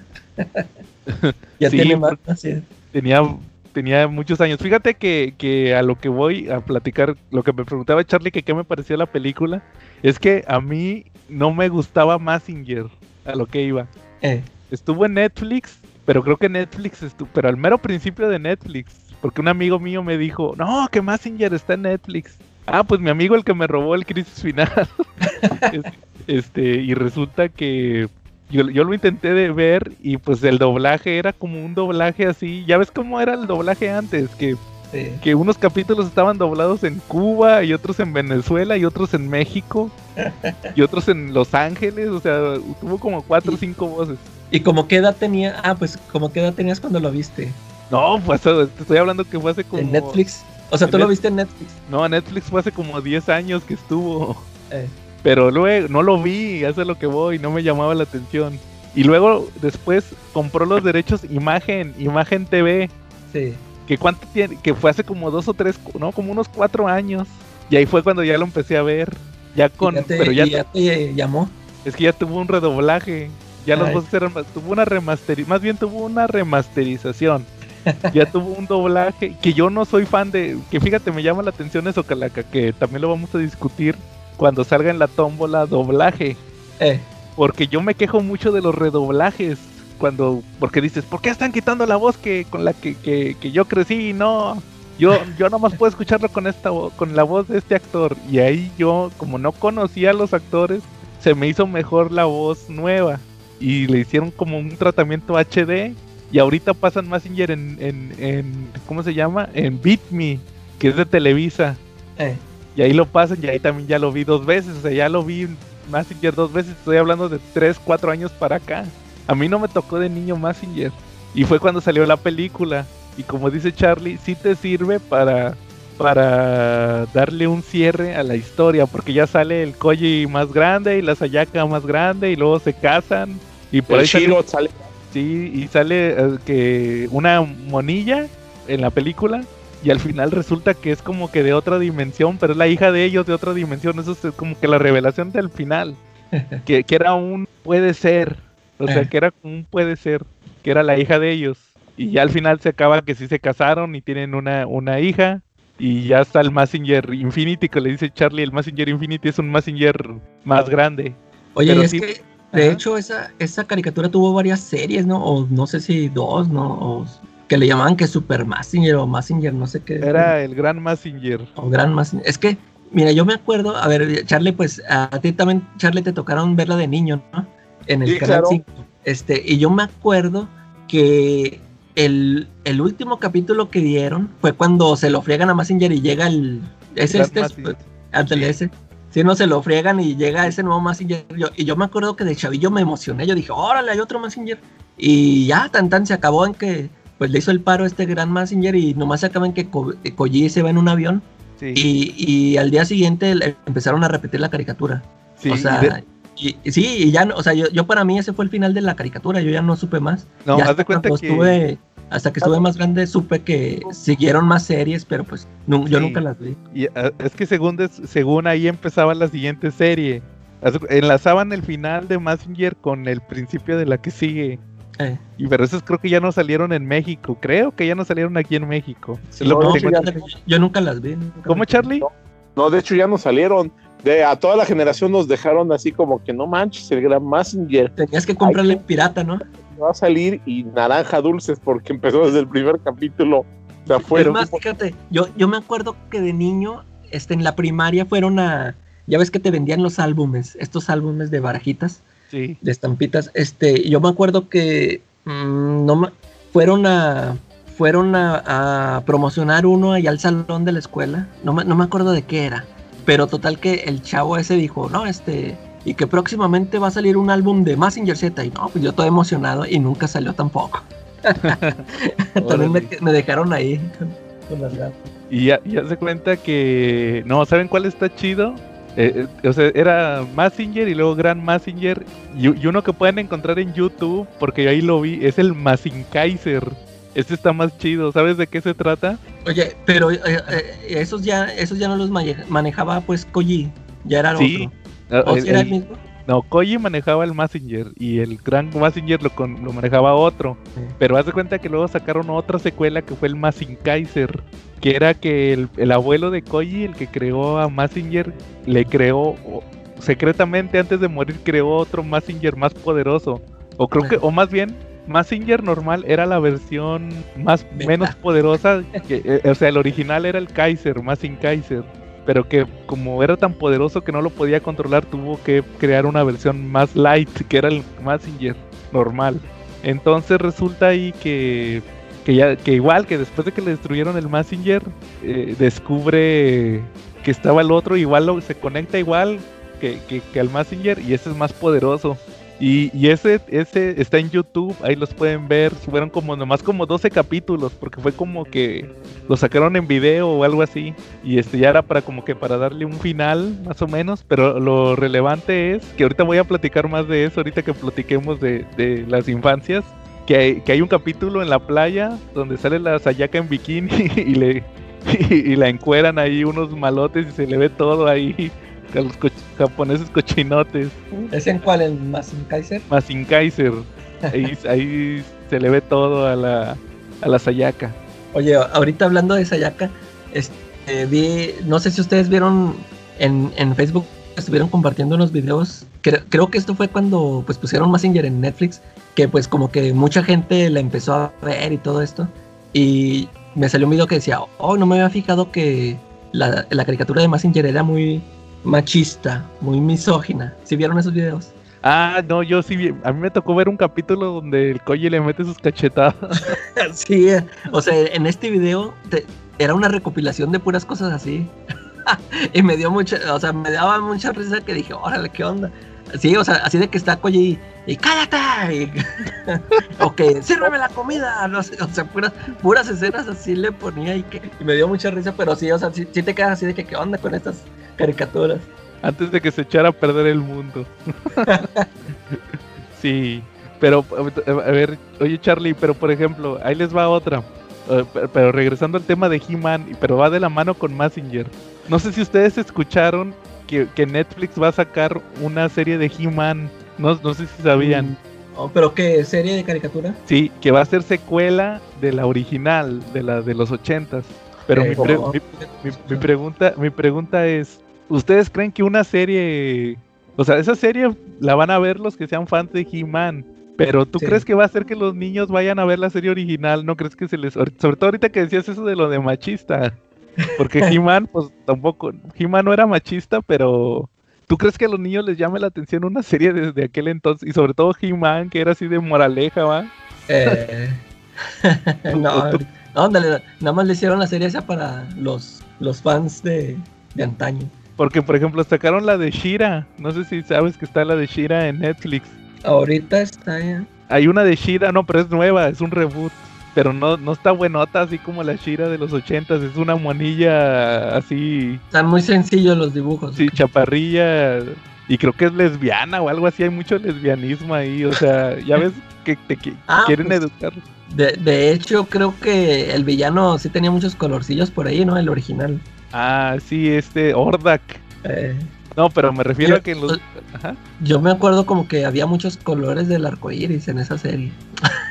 pues sí, porque era la princesa del poder. Eh, Pero no, este, me refiero a que ya los, como que ya tienen que meterle muchos valores de educación de eso. Eso es a lo que me refiero, o sea, Eh. ya todas las series te tienen que educar en, ese, en esos sentidos, que no lo veo mal, pero, pero, o sea, a lo que voy es que pues no te va a llamar la atención una de los ochentas, ¿va? Así, He-Man.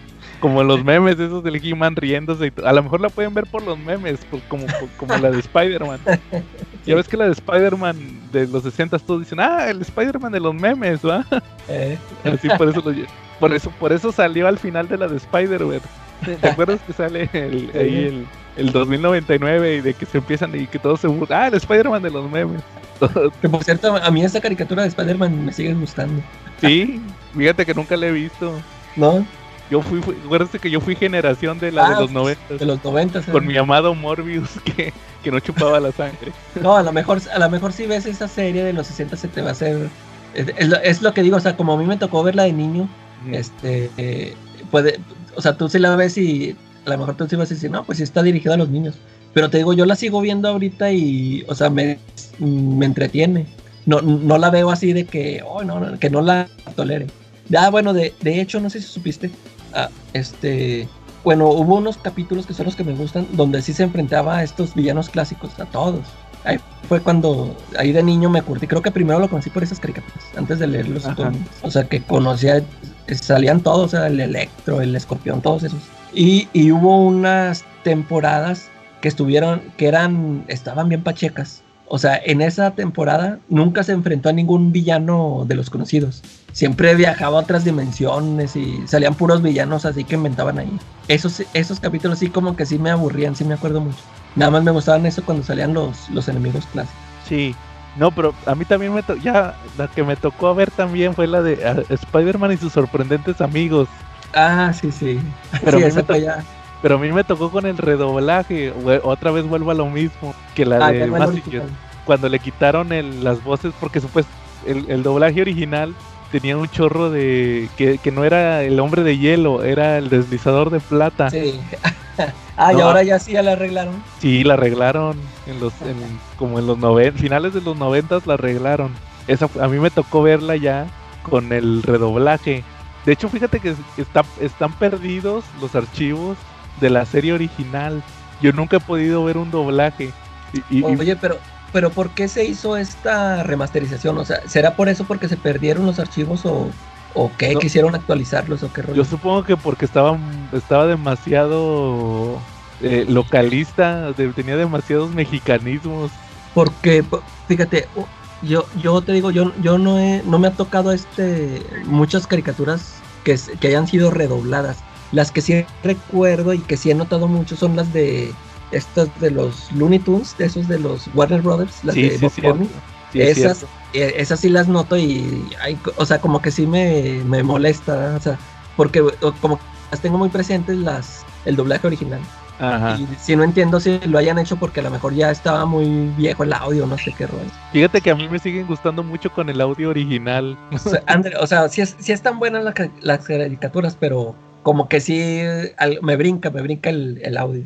Sí, sí, también yo es algo que yo he notado que han tenido como cuatro o cinco voces, sobre todo las películas. Eh, No sé si tú te acuerdas de las películas del Pato Lucas, Cazador de Monstruos, que eran puros cortos, eh, sí, que metían puros cortos, o también una de Box Bunny donde está en las mil y una noches, que también son puros cortos.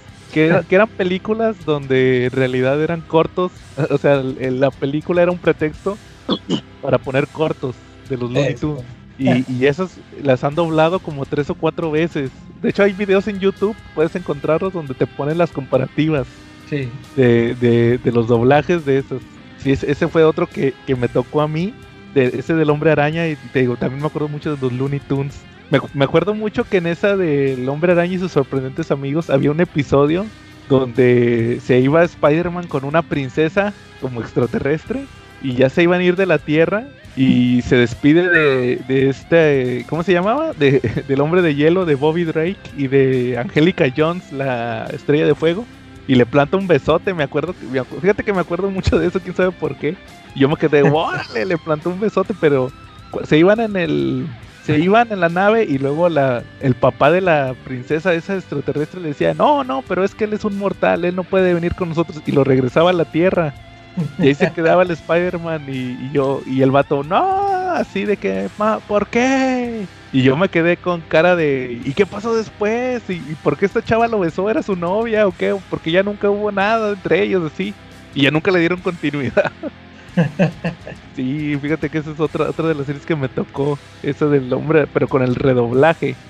De hecho, de hecho en ese redoblaje fue donde dijeron lo de aguja dinámica. Ese no fue en el Ah, original. El Wolverine aguja dinámica fue en el redoblaje.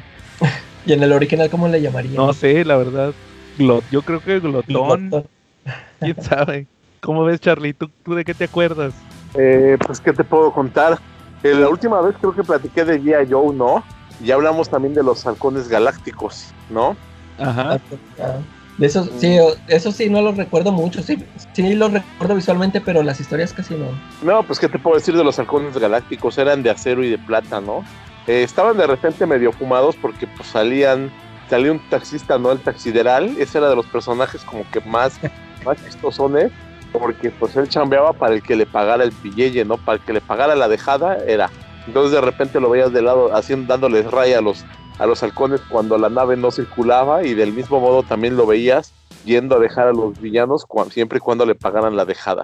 Entonces pues, tenía personajes así chistosones, tenía por ahí al esclavo que tenía la misma voz de Scooby-Doo, ¿no? Eh, Y- y- es- Scooby-Doo también fue uno de los que yo vi mucho. Aparte de. Ya ven que soy como que el experto en Scooby-Doo. ¿ah? ándale. Me acuerdo mucho de la de. Que, que tengo pendiente de buscar la película. La de los 13 fantasmas de Scooby-Doo. La serie, Pero ¿se ese acuerdan? ¿Ese es, ese es live action o en caricatura? No, es una serie de caricaturas. Que ya nada más eran, eran Scooby, Shaggy y Daphne. Como que metieron a Daphne para. Métele una vieja que- para que atraiga público. y se les, se les junta un morrillo, un niño, como asiático, que era Flim Flam. Y supuestamente es, Scooby-Doo abrió un. Abrió un. Este, un. ¿Cómo se llama? Un cofre que tenía 13 fantasmas. Entonces te- cada capítulo era que- tenían que volver a meter a un a un este a un fantasma al cofre y su, su guía era un cuate que era Vincent Van Gogh que era Era- una copia era. ¿cómo Charlie? Era una copia del Doctor Strange, ¿no? Sí, era como una mezcla del Doctor Strange y Vincent Price y, y, se cuenta que, que, esa era como que su guía. de hecho, en el, en el intro, él era el que narraba el intro. Y al final decía, Scooby-Doo tiene que detener a los 13 fantasmas. Y decía el Scooby-Doo, ¿por qué yo? Porque tú los dejaste salir, decía. Y, y hace cuenta que esa serie nunca acabó. Esa caricatura no la terminaron. Le faltaron creo que como dos o tres fantasmas. Y hace poquito, como hace dos o tres años, sacaron una película animada para terminar la serie. O sea, se acordaron de acabar la serie, pero hasta ahorita. Y la estaban pasando el otro día, no me acuerdo en qué canal. Y me acordé, ah, no he visto el final de la serie de Scooby-Doo. A ver en qué acabó, porque sí, o sea, ese era como un, como un hueco que dejaron de que, espérate, que nunca acabaste la serie y dejaste como dos fantasmas, ahí como acabó el asunto. Y hasta ahorita que, que sacan, creo que como que sacan una, una película de Scooby-Doo al año de, de caricaturas en video, se les ocurre sacar esa para terminar la serie. Y sí, esa es otra que me acuerdo que me tocó ver. Y como decías ahorita, las de los Looney Tunes. También, uy, esas yo creo que eran las que más me, me gustaban ver los Looney Tunes. Sí. Sí. ¿Tú, Charlie, qué, qué más? ¿Alguna yo, otra? Yo le traigo algo de nostalgia, pero todavía nos vamos más hacia atrás. Si tenemos alguna escucha que haya crecido en los 60s y en los 70s, seguramente recordará un programa conocido como La Isla de Gilligan. Este, muy famoso, y ese programa pues, se caracterizaba en que Gilligan nunca salió de la isla hasta los 2000. ¿Neta? que en el año 2000 también los productores se acordaron que dejaron al buen Gilligan en la isla y entonces hicieron el capítulo final donde por fin Gilligan regresa años después. Así ya viejillo salió. ¿Mande? Salió así ya viejillo el actor. Sí, de hecho ya salieron así viejillos. Lo interesante fue que respetaron las el tema de la de que los actores naturalmente envejecieron y pues dijeron que después de años este pues ellos iban habían encontrado ya la manera de regresar. Y tiene una anécdota muy muy bonita esta eh que pues eh, sí lo hicieron público que iban a grabar el, el, final el capítulo final de Gilligan y fue mucha gente que, que siguió la serie a recibirlos. O sea la idea es que la gente que había seguido la serie este fuera a recibirlos al muelle donde iban a llegar. No órale. ¿Y, ¿Y si lo viste Charlie? Este, vi solamente el, el, los momentos en que llegaban al muelle y pues tapizado de gente, ¿no? De todos los fans que habían seguido esa serie, pues porque se repitió muchas veces en Estados Unidos, es un clásico, incluso aquí en México se repitió varias veces. Entonces, pues, este, pues había gente de todas las edades ahí esperando a recibirlos, a ver cómo el buen Gilligan regresaba por fin a la civilización. No, fíjate que, fíjate que nunca he visto ese episodio, a ver si lo busco, el sí. final de Gilligan. Sí, de esas, bueno. ajá, de esas series, esa fue de las que le tocó empezar en blanco y negro y acabar en color, ¿verdad, Charlie? Efectivamente, ¿no? Y estaba muy entretenida, ¿no? Tenía personajes muy estructurados como los millonarios, como el doctor, como la chica bonita pero, pero pobre, ¿no? Entonces Uh -huh. estaba, estaba bastante padre. También sabes cuál me estaba acordando que fue igual, la de los Monster, ¿te acuerdas? Ándale. La familia, la familia, Monster, los Locos Adams, todas esas series que siguen y siguen sacando reboots. De hecho, de hecho no sé si, si escucharon que quieren sacar otra serie de los Locos Adams, pero con Merlina. No, no, Ah, escucha- que va a ser la que dicen que quieren que sea la chavita esta que, que le hizo de Merlina en las de los noventas. Eh, sí, sí, no. También quieren sacar un reboot de los Locos Adams. Pero o sea, sigue, sigue la mata dando, como dicen. Las mismas series, o sea, yo creo que también ahí pegaría a los que a los que les tocó la a los que les tocó la la película de los noventas porque ya han sacado películas animadas de hace poquito salió una animada de los locos Adams. Y, sí, y sí. no está la neta no se me hizo tan chida. Creo que van a sacar otra la secuela o algo así. No sé si pegó pero yo la vi y no me no me gustó porque a mí sí me gustaba mucho esa película de los noventas que el que el, el tío Lucas es el Doc el Doc Brown Eh, Simón. entonces, este. Y, y eso de que te digan, no, que, que Merlina sea. La, se llama Cristina Ricci. Eh, Que Cristina Ricci sea, sea la Merlina, va. y otra vez, ya. Ya de tener sus cuarenta y tantos, cincuenta y. Yo creo que de tener unos cincuenta y tantos años. Que Merlina sea eh, otra vez ella, pues sí, como que es para, para dar el. ya- que llame la atención de las antiguas generaciones. Por eso vuelvo a lo mismo, o sea, casi es lo mismo que hemos estado discutiendo todo el episodio que, que si los productos eh, están dirigidos al, al fan nostálgico o a la nueva generación. Porque Pues no aquí David y su sabiduría, ¿no? Este, pues hay un tema, ¿no? Y la verdad, nos guste o no, yo creo que, que todo esto que se refiere a la lectura y, y muchas de las cosas de las que hemos estado hablando, pues ya van en, en decadencia, ¿no? Ya van de regreso, porque pues las nuevas generaciones ya no están tan interesadas en eso, ¿no? Esa es una Mm. realidad. Si a nosotros nos tocaron generaciones en donde ya la curva era descendente, digo, hablamos que en los 40, en los 50, pues muchos niños leían cómics, ese era su mayor entretenimiento que tenían, ¿no? Porque pues no había, muchos no tenían televisión, ¿no? Entonces, pues los cómics era como que, y el cine pues también era como que medio cario, que entonces los cómics eran la diversión que más, más asequible, más asequible que tenían, ¿no? En los 70 pues todavía se leían bastantes, pero conforme fue habiendo avances de otros medios como, como la televisión o ahora el internet, pues, o los, y ahora los videojuegos en internet, pues va bajando, ¿no? Esa, esa, ese, ese rango de población que le, de la generación que le llegue a gustar las series antiguas, los cómics y todo eso, ¿no? Y las animaciones. Ahora, lo que viene muy fuerte, pues de repente me he dado cuenta con las nuevas generaciones, es el anime, ¿no? Como que, como que en este momento está muy de moda. Digo, yo lo he visto con mi sobrina, que, que caricaturas y animaciones no le gustan tanto, pero lo que es el anime le fascina. Sí, es que pues realmente ya casi todo viene de, de Japón. Las animaciones, ya es, es raro que haya una animación gringa. Que ese es otro, otro punto, que te acuerdas que antes todas las animaciones eran gringas. Sí. Este, me estaba acordando de la de El Capitán Planeta y los, no sé qué eran, los planetoides o cómo se llamaba. Los planetarios.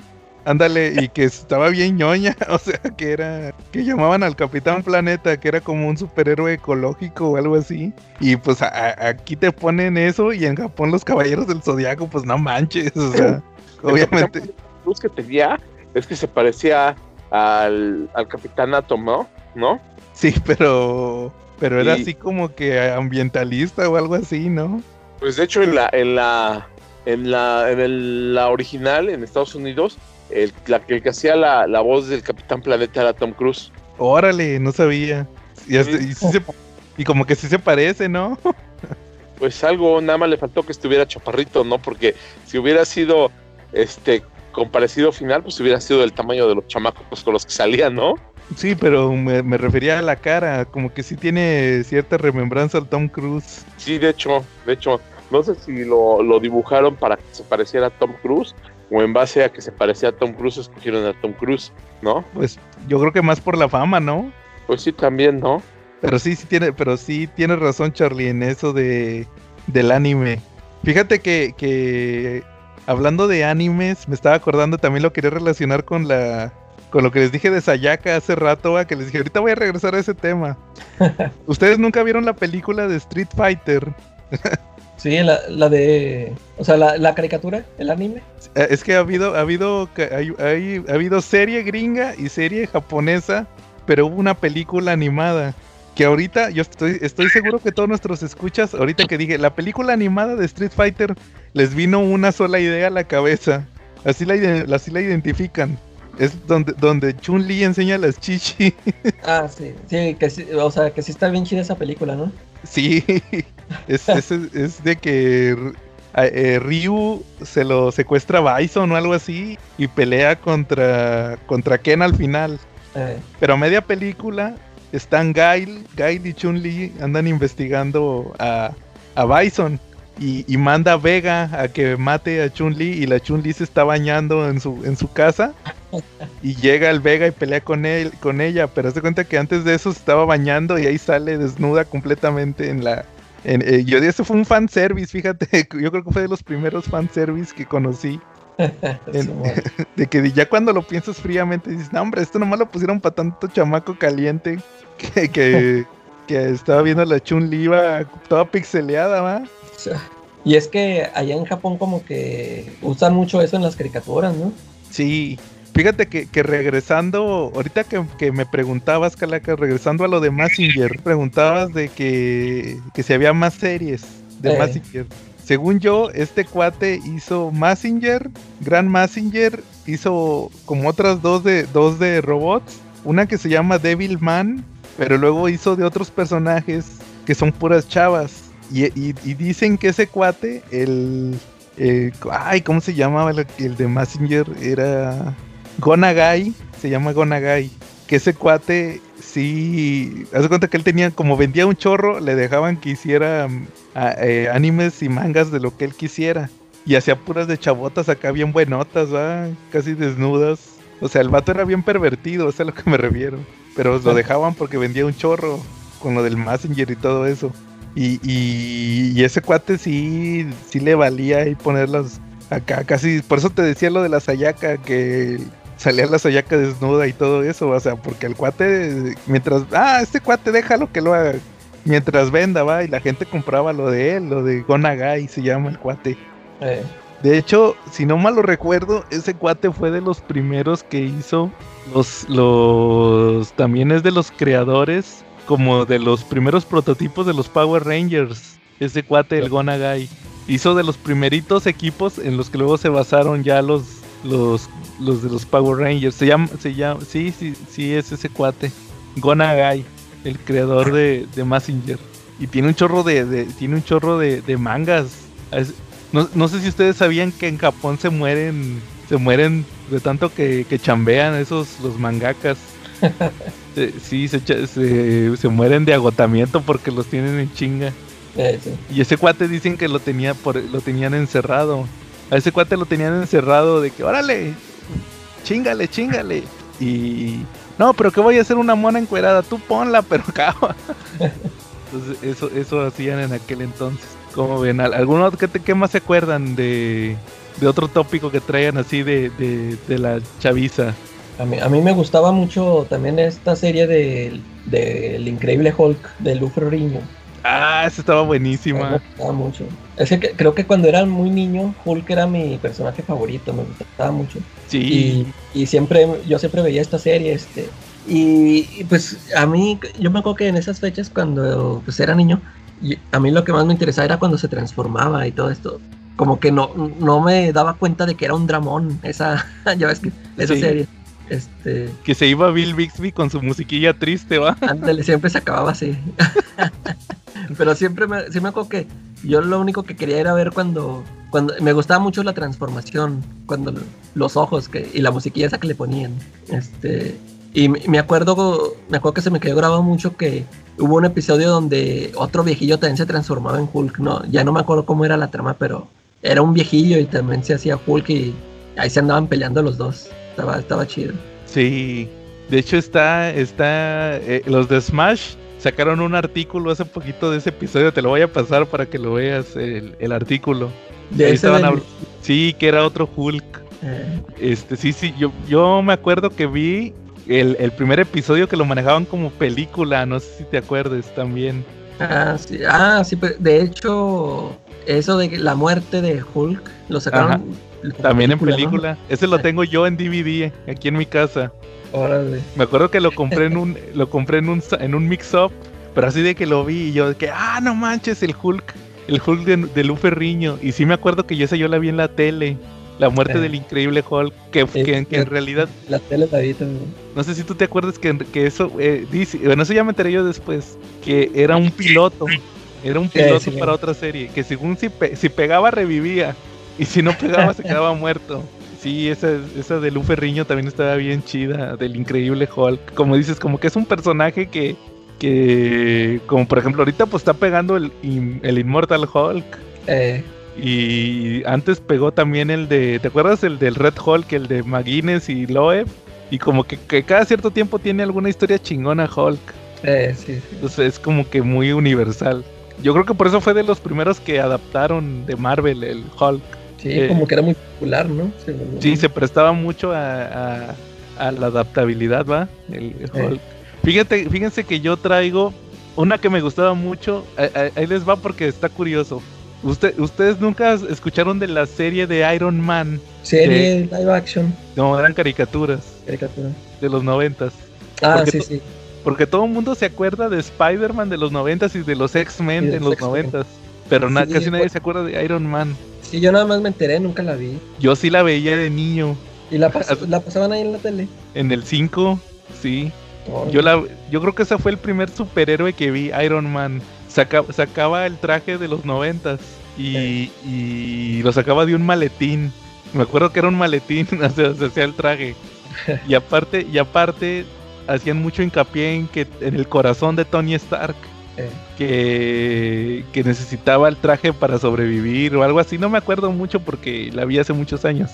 Su villano principal era el mandarín, pero era así verde. No como el que va a salir en Chan Chiva, que es un chinillo genérico. No, eh, sí era verde el, el cuate, ah, eh, eh, el mandarín. Y sí me acuerdo mucho, salía War Machine también en esa serie. Luego, después de esa vila de Spider-Man, y ahí salió Iron Man en un capítulo y War Machine también. De hecho, esos, esos como que eran mis capítulos favoritos, porque en esa en- eran dos capítulos, y en esos dos capítulos salió eh, Spider-Man, Venom, Carnage, War Machine y Iron Man. Y o sea, salieron esos cinco personajes y yo, órale, qué chingón que salieron. Sobre todo porque salía Venom y Carnage. Pero Sí. los aliados de, de, de Spider-Man eran este eran War Machine y, y Iron Man. Eso se me hacía bien chido.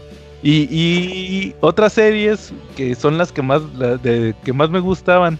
La de Batman de los noventas, la serie animada de Batman. Yo me acuerdo que vi casi todos los capítulos, pero sí me acuerdo que cuando era niño hu- hubo uno que otro que me aburría, porque eran de puros mafiosos y todo eso. Porque hay muchos capítulos que son de mafiosos o así de instro, así introspectivos. Y, y no, pues yo los que quería ver era cuando saliera el Guasón o saliera el Joker o saliera cuando salió Bane, me acuerdo también del capítulo Ah, sí. cuando salió Bane. También ese capítulo. Y, y luego salió la de Superman. Y la de Superman me acuerdo que casi a mí no me gustaba la de Superman. De hecho, hasta la fecha, casi no me gusta la de Superman. Me, me gusta porque muchos argumentos de la de Superman se volvieron, los reciclaron para Justice League. Eh, O sea, los desarrollaron más en Justice League, pero de primero casi no me gustaba la de Superman porque pues, casi no... De repente como que no, o sea, vuelvo a lo mismo, de que no, no peleaba tanto. De Sí. repente había capítulos donde... No, que el ex Luthor y que no sé qué, y que sí, pero ponlo que se agarre a madrazos. Me acuerdo que ahí fue donde yo conocí a Lobo, Calaca, en la Eh, sí. Ahí salió Lobo. Y, y luego salió la de la Liga de la Justicia. Y, y me acuerdo que también medio me aburría la de la Liga de la Justicia. No, no, espérame. Después salió, igual que la de Superman, salió la de las nuevas aventuras de Batman, que era la, la- la última temporada de la de la serie animada, que les cambiaron el tipo de animación. Que es cuando sale el Team Drake ahí y todo. Les cambiaron el, como que les cambiaron ciertos detalles a la animación. Hay gente que le gusta más esa animación, a mí casi no me gustó. Y, y ahí es, este, de hecho ahí en- con esa nueva animación fue cuando adoptaron el Mad Love. Luego ya salió la de la de Batman del futuro, que esa casi no me gustaba. Y luego ahora sí ya salió Justice League. Y, y sí se me hacía chida Justice League, pero de repente tenía una que otra historia que estaba más o menos, sobre todo porque la de Justice League lo que hacían era que los capítulos los alargaban mucho, o sea, eran historias de tres o cuatro capítulos. eh. Y, y luego ya salió la Liga de la Justicia Ilimitada, que esa era la que se me hacía más chingona. Esa para hasta, hasta el momento es mi serie favorita, la, la Liga de la Justicia Ilimitada. Porque ahí sí salían un chorro de superhéroes. Ahí conocí a Booster Gold. A Booster Gold. ¿A quién más conocí ahí? A, a Fuego y a Hielo. Prácticamente los de la Liga de la Justicia Internacional, ahí los conocí a todos. Eh, Eh, entonces, esa estaba bien chida, me acuerdo. que- sobre todo esas, las de, la de Batman y la de la Liga de la Justicia Ilimitada eran las... Yo creo que hasta el momento de D- son de DC las que más me han gustado. ¿Cómo ves, Charlie? Pues sí, de, re- de hecho, tu- estas series de, de la Liga de la Justicia fueron buenísimas. Yo creo que fueron como punta de lanza para que los superhéroes regresaran con fuerza, ¿no? Como que fue, fue lo que, lo que empezó a llamar la atención ¿no? a- o a tejer el ganchito para que mucha gente regresara, ¿no? Sí. ¿Tú cuál, cuál otra que te acuerdes, Charlie? ¿Que quieras comentar? Pues yo me acuerdo de los superamigos, ahora que estás hablando de tus series, eh, me acuerdo de los superamigos, de la más viejita que había. Sí, la de Desde el Salón de la Justicia. Sí, pero yo me acuerdo de la versión donde salían en la nave de Brainiac en el pantano y ahí estaban reunidos los villanos. Esa es la más viejita, ¿la recuerdas? Sí, cómo no. También es- esa me acuerdo que la vi. ¿Mande? Que, es- que esa también me acuerdo que la vi. Y yo, me, yo, yo creo que estaba bien lograda, ¿no? Dentro de todo. Sí. Me, me latía particularmente este que no siempre salían los mismos superamigos, ¿no? Que le daban un poquito de, de difusión a los otros, porque en los capítulos posteriores a eso, pues siempre salía la, la Trinidad de DC, ¿no? Y en los Y- otros no, salía, no salían siempre los mismos super amigos. Sí, ¿te, te acuerdas que, que en unos capítulos salían unos chavitos con un perro, que era que un perro, ¿no? Y, y luego en la otra temporada salieron los gemelos fantásticos. Efectivamente, ¿no? Que salían con el, con el chango con Glick, ¿no? sí, con el chango. Pero en la primera temporada eran, eran, unos- eran otros chavitos. Y luego, metieron y luego metieron a... ¿te acu- ¿Qué? ¿Samurai? ¿Qué? ¿Cómo se llamaba? Gran jefe. Apache Ah, o algo, Samurai. Ah, sí. Samurai era uno que tenía poder como de tornado, ¿no? algo se así. De tornado. El jefe Apache, porque hacía gigante, era la, la versión de giganta, pero en Apache, ¿no? Ajá. Oye, Charlie, ¿y, y a ustedes les tocó ver los episodios donde salía Darkseid? Sí, creo que sí. A mí no, a mí nunca me tocaron. Acá, porque su motivación principal era casarse con la Mujer Maravilla, ¿no? Y, y fíjate que ahí fue donde se- cuando dicen que se empezó a poner bueno porque que hubo un episodio de la muerte de Superman Ah, ese Y un- sí lo y uno de donde salía el origen de Batman, que sería la muerte de sus papás. Pero fue en esa temporada en la de Darkseid. Entonces, este, esos a mí ya no me tocaron, a mí me tocaron los primeros. A mí Darkseid me tocó conocerlo hasta la de Superman, la de la serie animada de Superman. Sí. Pero antes no, no, no, no lo conocía. Pues yo tampoco, de hecho yo, yo no leía cómics de DC en esa época. Este, de repente me chutaba, pero de Marvel. ¿Y, y de Marvel qué había en aquel entonces, Charlie? La de Hulk, ¿no? Y la de. La de. Esa, la de Spider-Man de los 60 y la de la Mujer Araña y la de. ¿Qué? ¿Cuál? La de los sorprendentes amigos, ¿no? Efectivamente, pero la de. No, en esa época cuando había Super Friends, los, los super amigos, este. No había nada nuevo de Marvel, lo que estaban pasando eran repeticiones de los de las caricaturas de los 70s y todavía la de Spider-Man y los y sorprendentes amigos todavía no empezaba. Esa serie empezó a partir del 86, tengo entendido. Ah, ¿sabes cuál estaba? La de Hanna Barbera de los Cuatro Fantásticos. Ah, sí, es cierto. Que salía el. A este. Galactus era Marte. Marte se llamaba, creo, Galactus. Estaba chida esa serie. Fíjate que est- estaba pegada a los, a los cómics. Sí. Esa de los Cuatro Fantásticos. A, a mí me tocó una noventera de los Cuatro Fantásticos. Que, que me acuerdo que ahí adaptaron eh, una pelea de Hulk contra, contra la mole. Esa estaba chida también, la de los noventas. Y la de. a- adaptaron muchas cosas chidas, como lo de los inhumanos también. En, en esa de los noventas. De hecho, de hecho, hubo un capítulo, les voy a pasar el video para que lo chequen. Es, ese donde pelea Hulk contra, contra la mole. Resulta que se hace Johnny, se hace amigo de, de, Rick Jones. Y le dicen, hombre, vente, te voy a dar un paseo por todo Nueva York. Y se van como en la navecita de los... No, era como una navecita. Y, y le va a dar la vuelta a todo Nueva York. Y ahí se ve Spider-Man, se ve Deadpool y se ven los X-Men. ahí se ven, así que, que los ven pasar. Haz de cuenta que los vieron pasar. Y ya llegan al edificio y luego resulta que, que Bruce Banner se convierte en Hulk. Y Hulk se enoja porque pensaba que Johnny le quería quitar a su amigo. Por eso se arman los putazos. Y la, y la mole ya sale a, defender a Johnny. Pero eso estuvo chido porque creo que en aquel entonces no, no estaba todo. No, no recuerdo muy bien. Pero no podían hacer crossovers. Y por eso te digo que salen los. El Spider-Man nomás se ve como que una sombra. Y, y los, los X-Men andan de civiles. No traen los trajes, sino de que así normal. Y ahí salen en, ese- en esa serie de los Cuatro Fantásticos. Ya después salieron los personajes en la de Spider-Man. Ahí, ahí fue donde yo conocí casi todo, como dice Charlie, que, que en aquel entonces casi no había de Marvel. En los noventas a, a mí me tocó conocer a todos los de Marvel en la de Spider-Man. Ahí salieron casi todos. Igual, Sí. igual los villanos y todo eso. Muy buenas. Al- sí, al- ¿algo más? ¿O, o cómo dice acabamos esta semana? ¿O algún otro tema que traigan de nostalgia rucomiquera? Eh, no, yo por mi parte ya no. ¿Ustedes? No, pues yo creo que yo tampoco. Sí, no, ya.